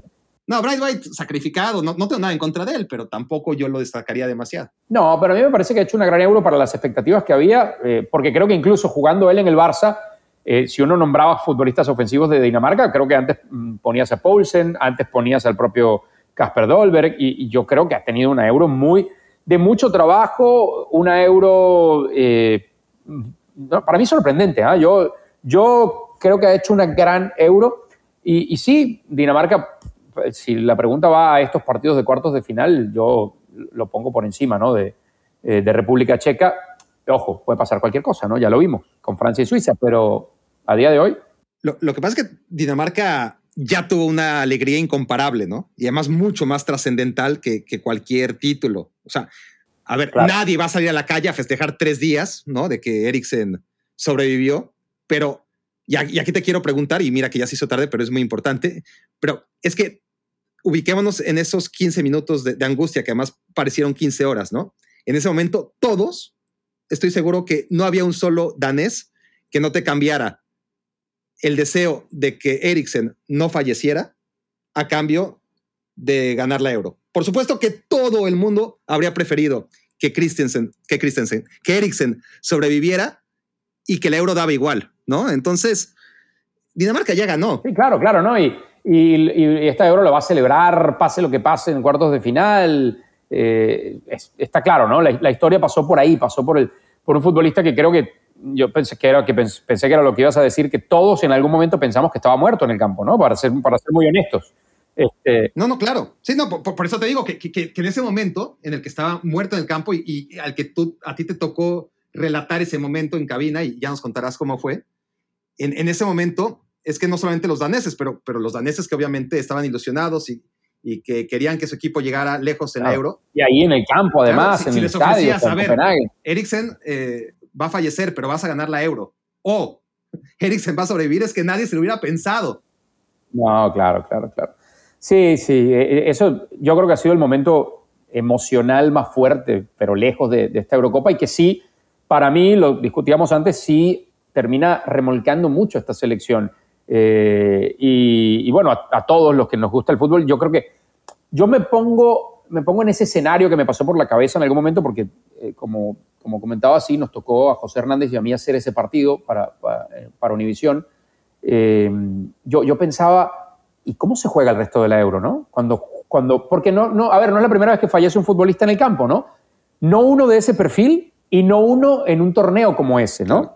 Entonces, yo, no, yo me imaginaba, ¿y ahora cómo se juega el resto del euro? Me quedaba claro que no se iba a jugar el resto de la jornada, ¿no? Es, ese día. Eh, y se me va ahora cuál era el otro partido, no sé si era Bélgica, era Bélgica Sur, era Bélgica, Rusia, era Bélgica Rusia.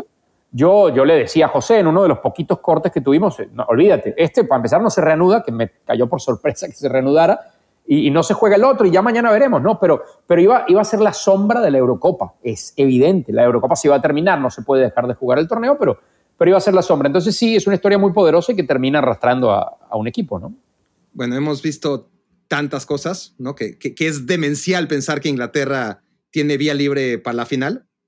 Pero ahí está, ¿no? La, la selección de Ucrania enfrentándola y, y va a tener a, a, una República Checa, tomando en cuenta que Ucrania, ¿no? Eh, va a pasar eh, sin grandes problemas. Vamos a ver si pasa eso, porque hemos visto tantas cosas que, insisto, nadie puede descartar que Ucrania pueda vencer a Inglaterra, sobre todo cuando Inglaterra ha demostrado poco y, y ante un equipo que seguramente se le va a encerrar, no la va a tener nada fácil, pero aún así va a enfrentar. Pero entonces tú te vas por los checos. Tú te vas por los checos, entonces. No, no, no, me voy porque el que gane entre República Checa y Dinamarca, que para mí es muy pareja, también va a tener una semifinal muy pareja contra Inglaterra. Sí, claro, claro, claro. Sí, y vamos a ver, porque si, a lo mejor Inglaterra contra Ucrania nos da un poquito más de lo que esperamos de, de, Inglaterra por los jugadores que tiene, a lo mejor llegamos con otra percepción para ese partido de semifinales, ¿no? De acuerdo, sí, sí, sí, sí. Pues, hay tantas variantes y hemos visto tantas cosas que, que ahora mismo animarnos a, a decir, mira, aquí va a pasar Italia y se va a enfrentar España y del otro lado va a ser Inglaterra contra Dinamarca y la final va a ser Inglaterra contra... Es una tontería, o sea, es imposible que ocurra como lo vamos, como podría apuntar la lógica, ¿no? Porque no, no, no ha habido ninguna lógica. Ya no en esta euro, sino incluso si hablamos de la euro pasada y del mundial entre los dos, ¿no? Normalmente, afortunadamente, pasan cosas impredecibles porque si no fuera así, no tendría ninguna gracia. Pero no nos apasionaría tanto esto, ¿no? Bueno, bueno, a ver, Copa América, Copa América, Tony. Brasil contra Chile. Eh, pongámonos el chip de, porque además estudia día, ¿no? En, en el trabajo, Eurocopa, y luego sin tiempo de madurar lo que está pasando en la Euro, ya te tienes que preparar para los partidos que te tocan de la Copa América. Tenemos un Brasil contra Chile. A ver, mi punto de vista es, sí, Brasil es el mejor, sí, está mejor dirigido que nadie, sí, es el campeón, y sí es local, y sí tiene a los mejores jugadores, pero, a ver, no es que esto no se debe, como dicen tantos, a que tenga un increíble equipo de fútbol. Yo creo que no. O sea, Tite tiene muchísima responsabilidad y ha hecho que su trabajo excepcional haya hecho que olvidemos todo lo que pasó con Brasil, con Dunga, con Scolari, con todos los anteriores, ¿no? Porque, porque a final de cuentas, sí ves a la selección de Brasil y, y, y sí concluyes que está por encima del resto a nivel potencial. Pero a ver, laterales, o sea, donde antes tenía a Marcelo y a Dani Alves y a Felipe Luis, pues ahora tiene a Renan Lodi y a Danilo. No está mal, pero distan de ser Cafú y Roberto Carlos, ¿no? En medio campo. Sí, bueno, pero, la, pero la, a ver, pero la competencia, si hablamos en, el, eh, en la región, también era otra, ¿no? O sea, todas las demás selecciones van a la baja, todas. ¿eh? Pero, por ejemplo, no, no. van contra Chile, ¿no? Y ya dijimos, o sea, Chile sigue. Sí. La, la, la, novedad de Chile en esta Copa América respecto a la de hace dos años. Chile perdió con Paraguay, ¿no? La última vez que lo vimos perdió con Paraguay, pa, para empezar por ahí. No, no. Y además, la novedad de Chile respecto a la última Copa América es que está Claudio Bravo en la portería. O sea, esa y, es y la, la, novedad, ¿no? Que, que, volvió un portero que es buenísimo, pero que tiene ya casi 40 años. Sí. Pero insisto, o sea, Brasil, a, incluso comparando a sus jugadores, no su funcionamiento, sino la materia prima que tiene, aún reconociendo otra vez que es superior a la del resto en líneas generales, sí. pues a ver, insisto, o sea, Paquetá es titular, ¿no? ¿no? No sé en cuántas selecciones de la Euro Paquetá sería titular o, o, en la misma Copa América. No, no, ninguna. No, ni en Brasil debería pues ser titular, si me preguntas a mí. Pero, pero bueno, pero otra vez es una. Se le permiten ciertos caprichos a los técnicos, ¿no? Sobre todo a los exitosos, a los que vienen haciendo un trabajo como el que ha hecho eh, Tite. Yo no lo pondría titular para mí a Paquetá en esta selección en ningún partido. Eh, sí, de repente el último partido que ya aseguraste, está bien, ponlo, pero teniendo a Everton Ribeiro, que me parece que ha hecho una muy buena copa. Eh, evidentemente, Casemiro y Fred son inamovibles en, esa zona del campo. Es que no, no se me, a mí no se me pasa por la cabeza, pero bueno, ahí lo tiene, ¿no? Ahí lo tiene. Ha sido, un mediocampista con gol en, Francia, porque en Italia fue un desastre. En el Milan, no sé, lo firmaron como una gran promesa y a, mí yo no le vi nada, honestamente. Pero, a ver, entendiendo tu punto de que sí, en otras generaciones hubo futbolistas muy superiores en, varias posiciones, Sí, pero este Brasil tiene un poquito de todo, ¿no? Primero tiene a Neymar, que hoy está por encima del resto, lo puedes equiparar quizá con Messi, ¿no? En cuanto a que sigue siendo un futbolista de fantasía, que te cambia todo, que tiene, eh, que está dos o tres escalones por encima del resto de los, de los futbolistas terrenales que tiene la Copa América, ¿no? Eso por un lado. Compañeros y rivales. Compañeros y rivales, sí, completamente. Casemiro, eh, creo que hoy es uno de los mejores en su posición en el mundo, uh -huh. para mi gusto. Eh, Marquinhos te da en las dos áreas. Eh, los dos porteros son garantía, Ederson y Allison. Entiendo que los laterales no son los mejores, pero si los comparas con el resto de los laterales de la Copa América, creo que son los mejores. Bueno, Chile, Chile anda bien. O sea, si, si algo tiene Chile con Mena y con Isla, es muy buenos laterales. Sí, sí, pero yo los pongo ahí. ¿eh? Yo, eh, Alexandro y, y Danilo, y si quieres poner a Lodi, que creo que tuvo una temporada bastante buena con el Atlético de Madrid. Que creo que ya se perdió el resto de la Copa también. Sí, bueno, ok, pero digo, en líneas generales, comparando la selección, ¿no? Eh, y, y, luego, eso, está la incógnita de, de, quién realmente es el mejor o los mejores compañeros para Neymar, que creo que eso lo sigue debatiendo en su cabeza eh, Tite, ¿no?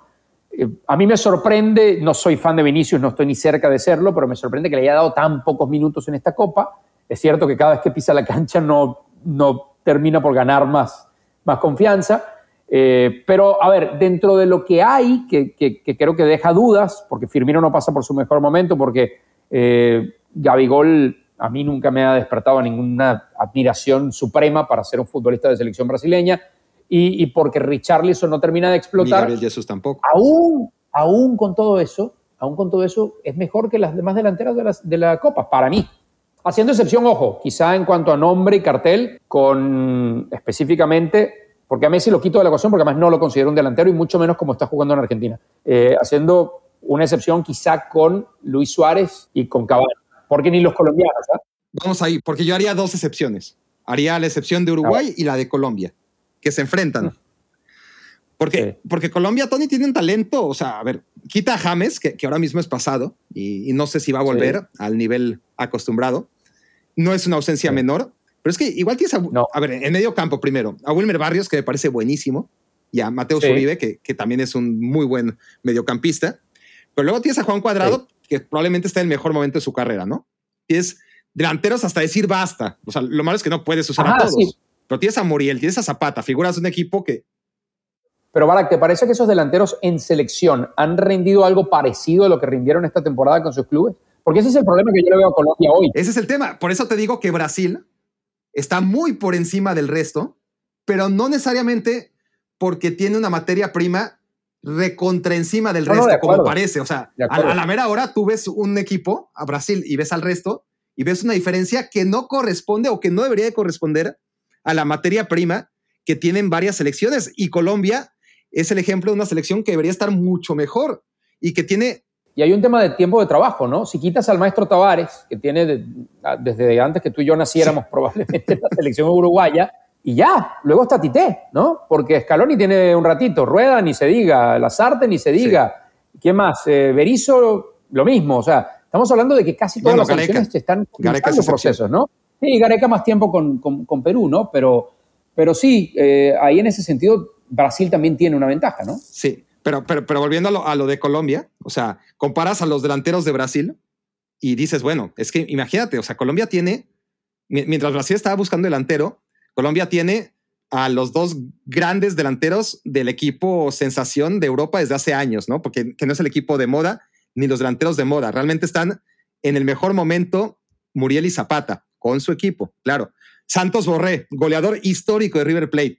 Luis Díaz, que tiene un talento enorme, o sea, capaz de, hacer golazos como el que le metió al propio Brasil. Y luego hasta Alfredo Morelos, ¿no? Que, es muy destacado en el Rangers. Y, ni lo usan, ¿no? Exacto. Eh, no puedes usarlos a todos, pero, pero vaya que tienes... Ah, bueno. Ah, está bien. No los puedes usar a todos, pero... No, no, claro. Que, a los que usas, que te metan goles, ¿no? Claro. Los que, a ver, los goles de Colombia en esta Copa América. Cardona en una jugada medio preelaborada. sí, eh, le salió de maravilla. No sé si la planearon así, pero le salió preciosa. Le salió maravillosa. Eh, Borja de penal, no te creas que me los acuerdo todos de memoria, los estoy revisando. Eh, y Luis Fernando Díaz que hizo el gol de la Copa hasta ahora, ¿no? Y ya. O sea, seguimos esperando por Muriel, seguimos esperando por Zapata. Cuadrado coincido en que ha sido si me pides a un futbolista que ha generado algo, porque ese es el otro problema de, Colombia sin James, entendiendo que James no está en su mejor momento y que la decisión de no traerlo es más de grupo que deportiva, eh, pero a Colombia le cuesta generar. Eh, porque sí, Mateo Uribe es un gran mediocampista, porque sí, Wilmar Barrios es un gran mediocampista, pero ese mediocampista con capacidades de creación, que no sea James, hoy Colombia no lo tiene. Eh, debería ser Cardona. Debería ser Cardona, pero Cardona no está en condición para ser consistente toda una, toda una Copa América. ¿no? no, ni 90 minutos tampoco. por ejemplo, todo un empecemos por ahí, todo un partido, ¿no? Después ya nos vamos a la Copa. Pero entonces, volviendo a ese tema, para cerrar ya el Uruguay-Colombia, eh, tú decías, bueno, la excepción de la materia prima que tiene Uruguay, yo agrego, y Colombia, porque Uruguay, a ver, obviamente no vas a sacar a Cavani y a Suárez de ahí, pero, no. pero es que si te das cuenta, tiene una cantidad de delanteros prometedores, o sea, tiene a Rossi, que ni lo llamó, ¿no? Eh, que la rompe la MLS con el LAFC. Tiene al Cabecita Rodríguez, que es ya figura histórica en Cruz Azul. Tiene a Darwin Núñez, en, que está todavía haciendo eh, sus primeros pasos en, el Benfica después de hacerlo muy bien en España. ¿Quién más? Me falta, porque hay varios. Viñas, bueno, no tuvo su mejor eh, temporada con el América. Ninguno de ellos los vas a poner en lugar de dos no, no, no. héroes históricos como Suárez y Cavani, que además siguen produciendo, ¿no? Aunque físicamente ya no compitan, sobre todo Suárez. No, claro, pero bueno, pero, pero eso, en, nivel, para hacer la comparación con Colombia, por eso yo eh, sí hacía la excepción con Uruguay, no con Colombia, estando completamente de acuerdo contigo en el tema del, potencial.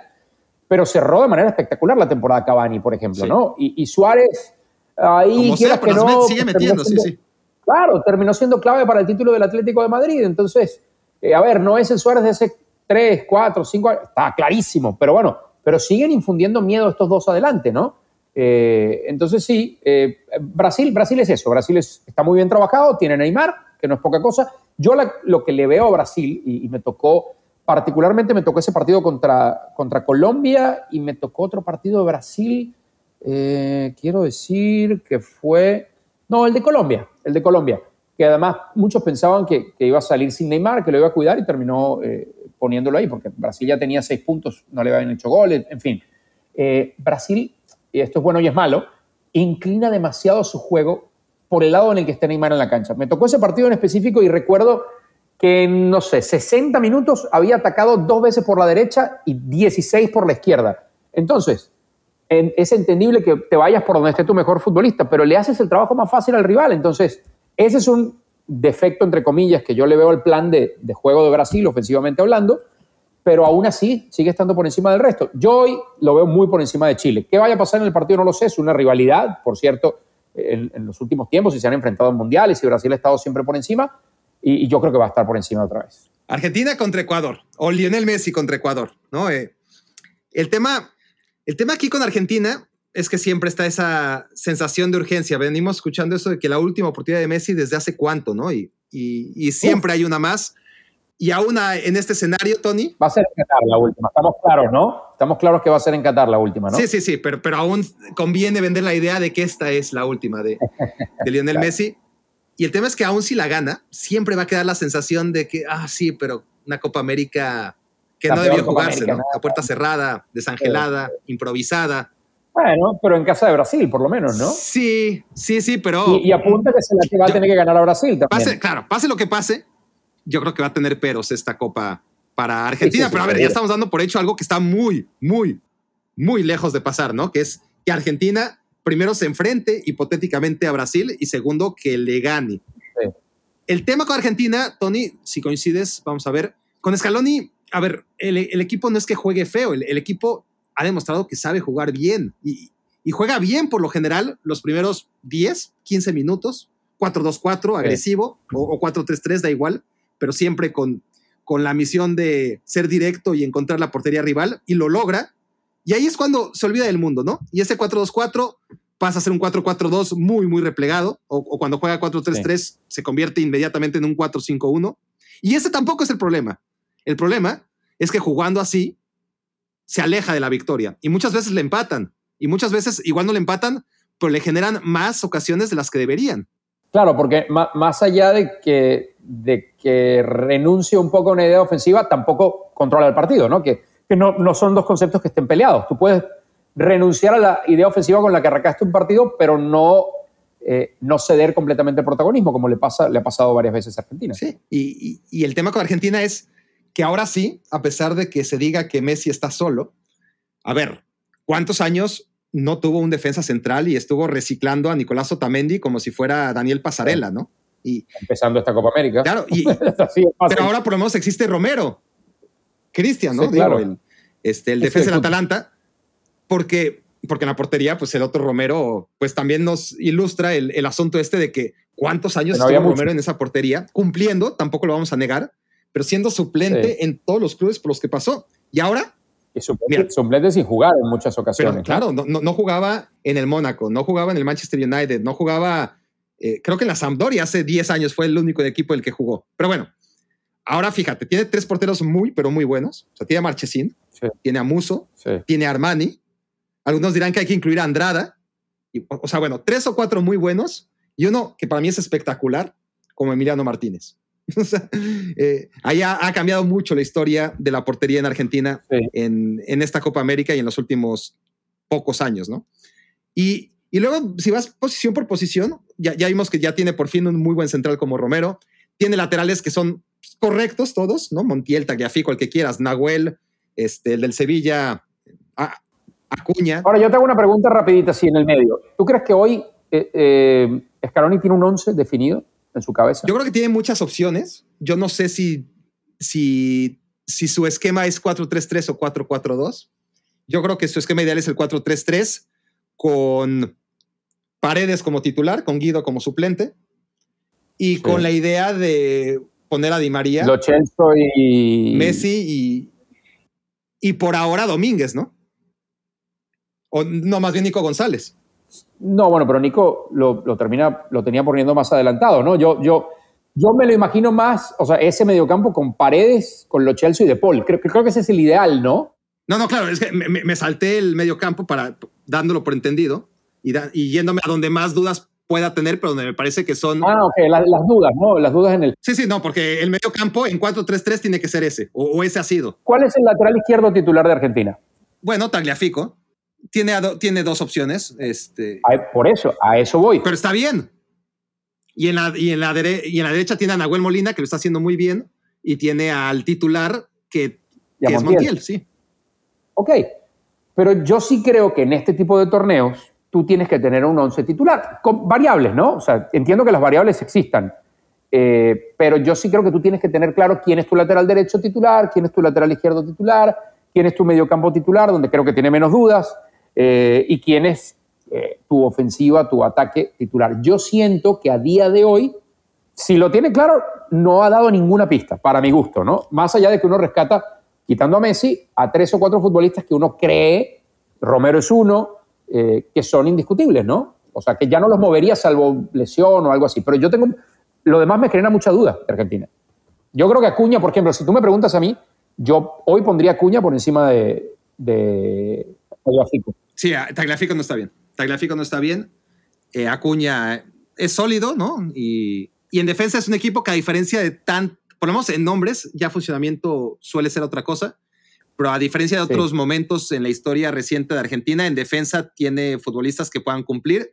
En medio campo, pues mira, lo- los, el, el once que parece ser el ideal de Scaloni prescinde de futbolistas enormes, ¿no? Eh, tienes a, a- a Papu Gómez, que ciertamente en el Sevilla dejó de ser lo que fue durante mucho tiempo en la Atalanta, pero tienes a los dos Correa.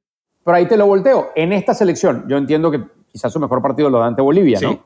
Eh, pero en esta selección, los otros del que acompañan, han acompañado a Messi, ¿han dado algo más que lo que ha dado el Papu en los minutos que tuvo en América? Yo creo que tendría que ser titular. No, no, no, no, no, pero, pero es a lo que voy otra vez con, con, la, con lo que tiene Scaloni en las manos, porque muchas veces se dice es que Argentina no tiene por dónde. Y yo creo que esta Argentina sí que tiene, porque además de los jugadores por los que apuesta, y si no han correspondido todavía a la calidad que muestran a nivel de clubes en la selección, es responsabilidad compartida con el técnico, jugadores como el propio. Papu Gómez, que ha tenido pocas oportunidades también, pero agrega a, a los dos Correa, ¿no? El del Atlético, sobre todo, pero Sí. el de la Lazio también, Sí, que, que no es nada malo.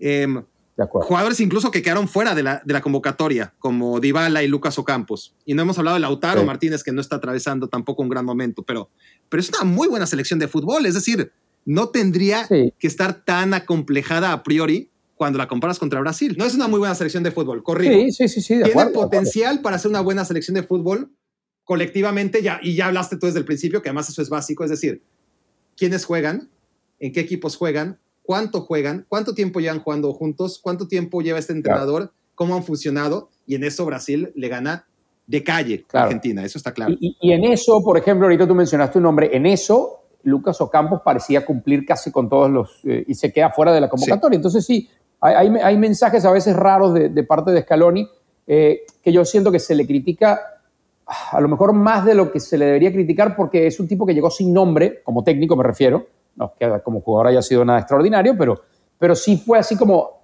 a ver, ¿quién va a agarrar a Argentina? Después de todos los desastres, ¿no? El Potón Bausa y San Paoli y, y- y, bueno, todos los, los nombres que pasaron. Eh, Lionel Scaloni, ¿ah? Eh, ¿Estamos o no de acuerdo, no? Fue así como, Sí, sí, claro. y, y de verdad va por ahí la cosa, ¿no? No, Eh, de, hecho se decía que iba a ser una terna o una mancuerna con Neymar, con, con Neymar y con Samuel, ¿te acuerdas? con su cuerpo técnico, ¿no? Con Samuel, claro, que son, terminan siendo parte de su, de su cuerpo técnico. Sí, pero, pero no es nada de mancuerna o como que para suavizar. No, no, dijeron, no, a ver, claro. este es el equipo técnico, pero no dijeron Scaloni por de frente. Claro, no vamos a nombrar uno para que lo critique, vamos a nombrar a tres criticables porque ninguno ha hecho realmente carrera como, como entrenador, sí. Eh, a ver, sí tiene buen potencial, estoy de acuerdo contigo. Esta selección me pasa, en el caso de Argentina, me pasa un poco como me pasa con Colombia, que muchos de estos nombres, que son muy atractivos, cuando los ves lo que han hecho en selección, te siguen dejando dudas, ¿no? Así como yo planteaba el tema de Muriel y Zapata en selección eh, colombiana, en, en, reciente, en eliminatorias y, y, en esta Copa América, me pasa un poco lo mismo con Lautaro, que uno diría, wow, quizás es el mejor eh, acompañante que ha tenido Messi desde la buena época de Agüero, por ejemplo, y siempre en el papel, porque, insisto, de esa dupla, Kun, Messi, uno hubiera esperado mucho más. Yo, yo esperaba mucho más. Estamos hablando de un delantero argentino de un metro setenta que durante mucho tiempo dominó una de las ligas más difíciles del mundo, como es la Premier, y en Argentina nada, no pasó nada con él, ¿no? Y encima teniendo a Tevez y a Di María en sus mejores momentos también.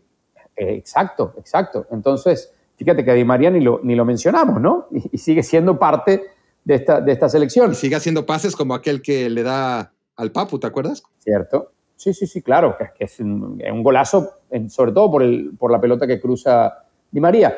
Pero sí, sí tiene, tiene mucho más para competir esta selección, pero si hacemos esa comparación inevitable, porque yo sí creo que aquí, a diferencia de la Eurocopa, y esta es mi percepción, es mucho más fácil imaginarse que estos dos van a llegar a la final, esa es mi percepción, que decir, sí, mañana vamos a ver Francia-Inglaterra en la final. Creo que aquella en la Euro nos da más espacio a la duda, por lo que han hecho bien las otras selecciones que no son Francia e Inglaterra, eh, y acá yo sí lo veo mucho más claro, o sea, yo sí veo Argentina y Brasil en la final. Pero no ves Argentina o al propio Brasil, sobre todo Argentina, yéndose a penales en algún momento, ya sea en cuartos o en semifinales. Sí, sobre todo ser, sí. en un formato donde creo, porque cambia todo el tiempo con Nebol, pero, pero creo que se van directo a penales después de 90 minutos. No recuerdo, si te, si te soy honesto, tengo que pensaba revisarlo antes de que empezara la parte de eliminación directa. Ya averiguarás, pero yo creo que es así, o así ha sido sí. recientemente. Sí, puede ser, sí puede ser, sobre todo Argentina porque le ha costado cerrar los partidos, ¿no? Más allá de, de, de esto último que vimos con Bolivia, que bueno, está el, creo que es la peor selección de, de Comebol, ¿no? Y le gana a Venezuela con un, una buena ventaja. Este, pero sí, sí, Argentina tranquilamente. Que bueno, los penales ya sabemos que es otro animal, porque eh, las últimas, ¿qué? Tres Copas América se ha ido Argentina en penales, ¿no? En las dos finales con Chile y en la suya, en, bueno, no, tres de las últimas cuatro, pues. Y en la suya. En 2011, ¿no? Contra en la 2011. El penal de Tevez. Sí, con aquel. Falló un penal Tevez y falló un penal no, Higuaín marcó. Han fallado ¿no? tantos. Higuaín falló en, Vanega. Higuaín creo que falló en el juego. Vanega, sí. Eh, pero bueno, sí, no, no, no, es buen augurio, ¿no? Las tres últimas veces que fuiste a penales en Copa América te quedaste fuera.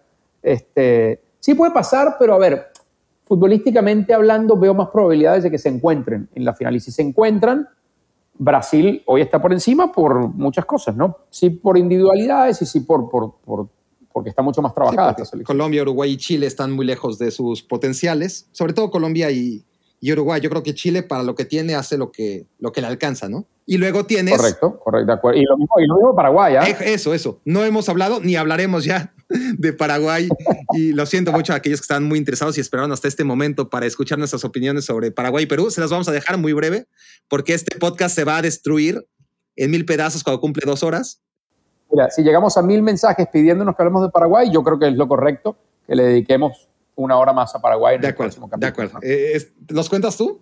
sí, yo los cuento, yo, yo hago la Bien. cuenta. Tony Kerky, arroba, ¿cómo? Tony Kerky, arroba, por ahí. bueno, entonces, el caso con Perú y con, eso es importante, eh, rápidamente. Quien quiera que pase esa eliminatoria de Perú-Paraguay, son dos equipos que, a ver, para empezar ya van a estar en semifinales instalados y que además suelen rendir por alguna razón. Así como en la Eurocopa hay equipos de euro, claramente, como República Checa, que luego no es que no haga nada en los mundiales, sino que ni pueden clasificar a los mundiales, pero que en euro siempre dan de qué hablar. Y otros como Croacia, que es justo lo contrario, ¿no? Croacia en los mundiales muy bien y en euro muy mal.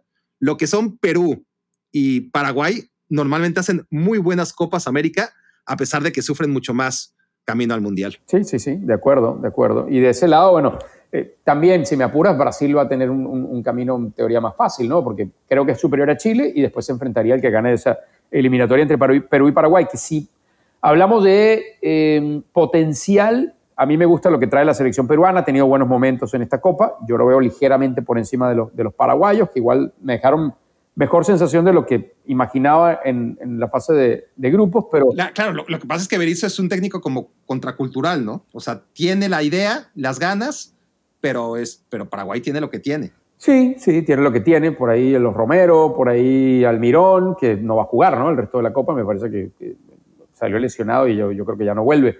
es una baja importante. Del lado de Perú me tocó el, último partido de los peruanos eh, contra Venezuela. Y me sigue generando dudas, pero, pero también tiene cosas interesantes arriba, ¿no? Eh, no, los decíamos, tienes a Carrillo, tienes a Carrillo, a Cueva, Tienes a, a Yotuni Tapia, que es una magnífica pareja de, de mediocentros, y encima cuando... Peña, el, el, el, mediocampista más adelantado, ¿no? que lo suele poner a jugar detrás de, de la Padula. Eh, cumplidor, ¿no? Cumplidor. Sí, tiene, tiene cosas interesantes. Pero, pero, claro, tienes esa pareja de Yotuni Tapia, que además Tapia la rompió con el Celta esta temporada.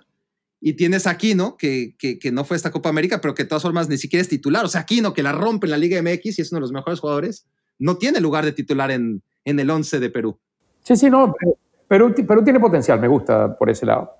Bueno, hemos acabado. No hablamos de Ecuador, fíjate, Tony. No hablamos de Ecuador, pero eso sí, lo dejaremos para mejor ocasión. Lo normal es que Argentina no tenga muchos problemas en pasar por encima de ellos. Hemos hablado tanto como hemos podido. Eh, mi querido Tony Kerky, gracias por, por estar matando el tiempo aquí a mi lado durante ya tantos minutos y aprovecha estos dos minutos que nos quedan antes de llegar a las dos horas de podcast para decir lo que quieras decirle a los primates, dónde te pueden encontrar, eh, no sé, lo que tú quieras, algún mensaje político. Lo primero que les quiero decir, lo primero que les quiero decir es una buena noticia también que te quería compartir, es que Futoral86 ya me sigue en Instagram. Eso, eso, eso es correspondencia. y ya le dio like a una foto mía, ojo, ojo. Eh, lo segundo que me, que me encanta en estas conversaciones es que eh, difícilmente vamos a encontrar tú y yo otro día en el que yo vaya a tener dos horas de paz como las que tuve durante, este podcast. Es verdad, es verdad. Ahora te toca salir a la realidad. sí, sí, sí, Detrás de las dos puertas que, que me separan de ser realidad, hay, hay un, un, futuro aterrador para las próximas cuatro horas donde habrá revanchas, venganzas, etcétera, etcétera, de parte de mi esposa. Pero bueno, pero para, para eso está la vida y, y el fútbol que nos premie más adelante y será fácil echarme a mí la culpa y total. Siempre. No la veré en muchos meses, pero ojalá, ojalá, ojalá sea pronto, Tony. Gracias, de verdad. Y... Gracias a ti y espero un reencuentro físico en algún momento de este 2021. Bueno, ya lo notificaremos. Ojalá así sea. Por ahora, señores, señoras, damas, señoritas, nos vamos. Esto fue Me Quiero Volver Chango.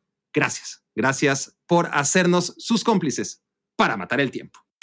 Escuchaste el podcast de Barack Feber. Toda la información de los deportes con un toque de Barack.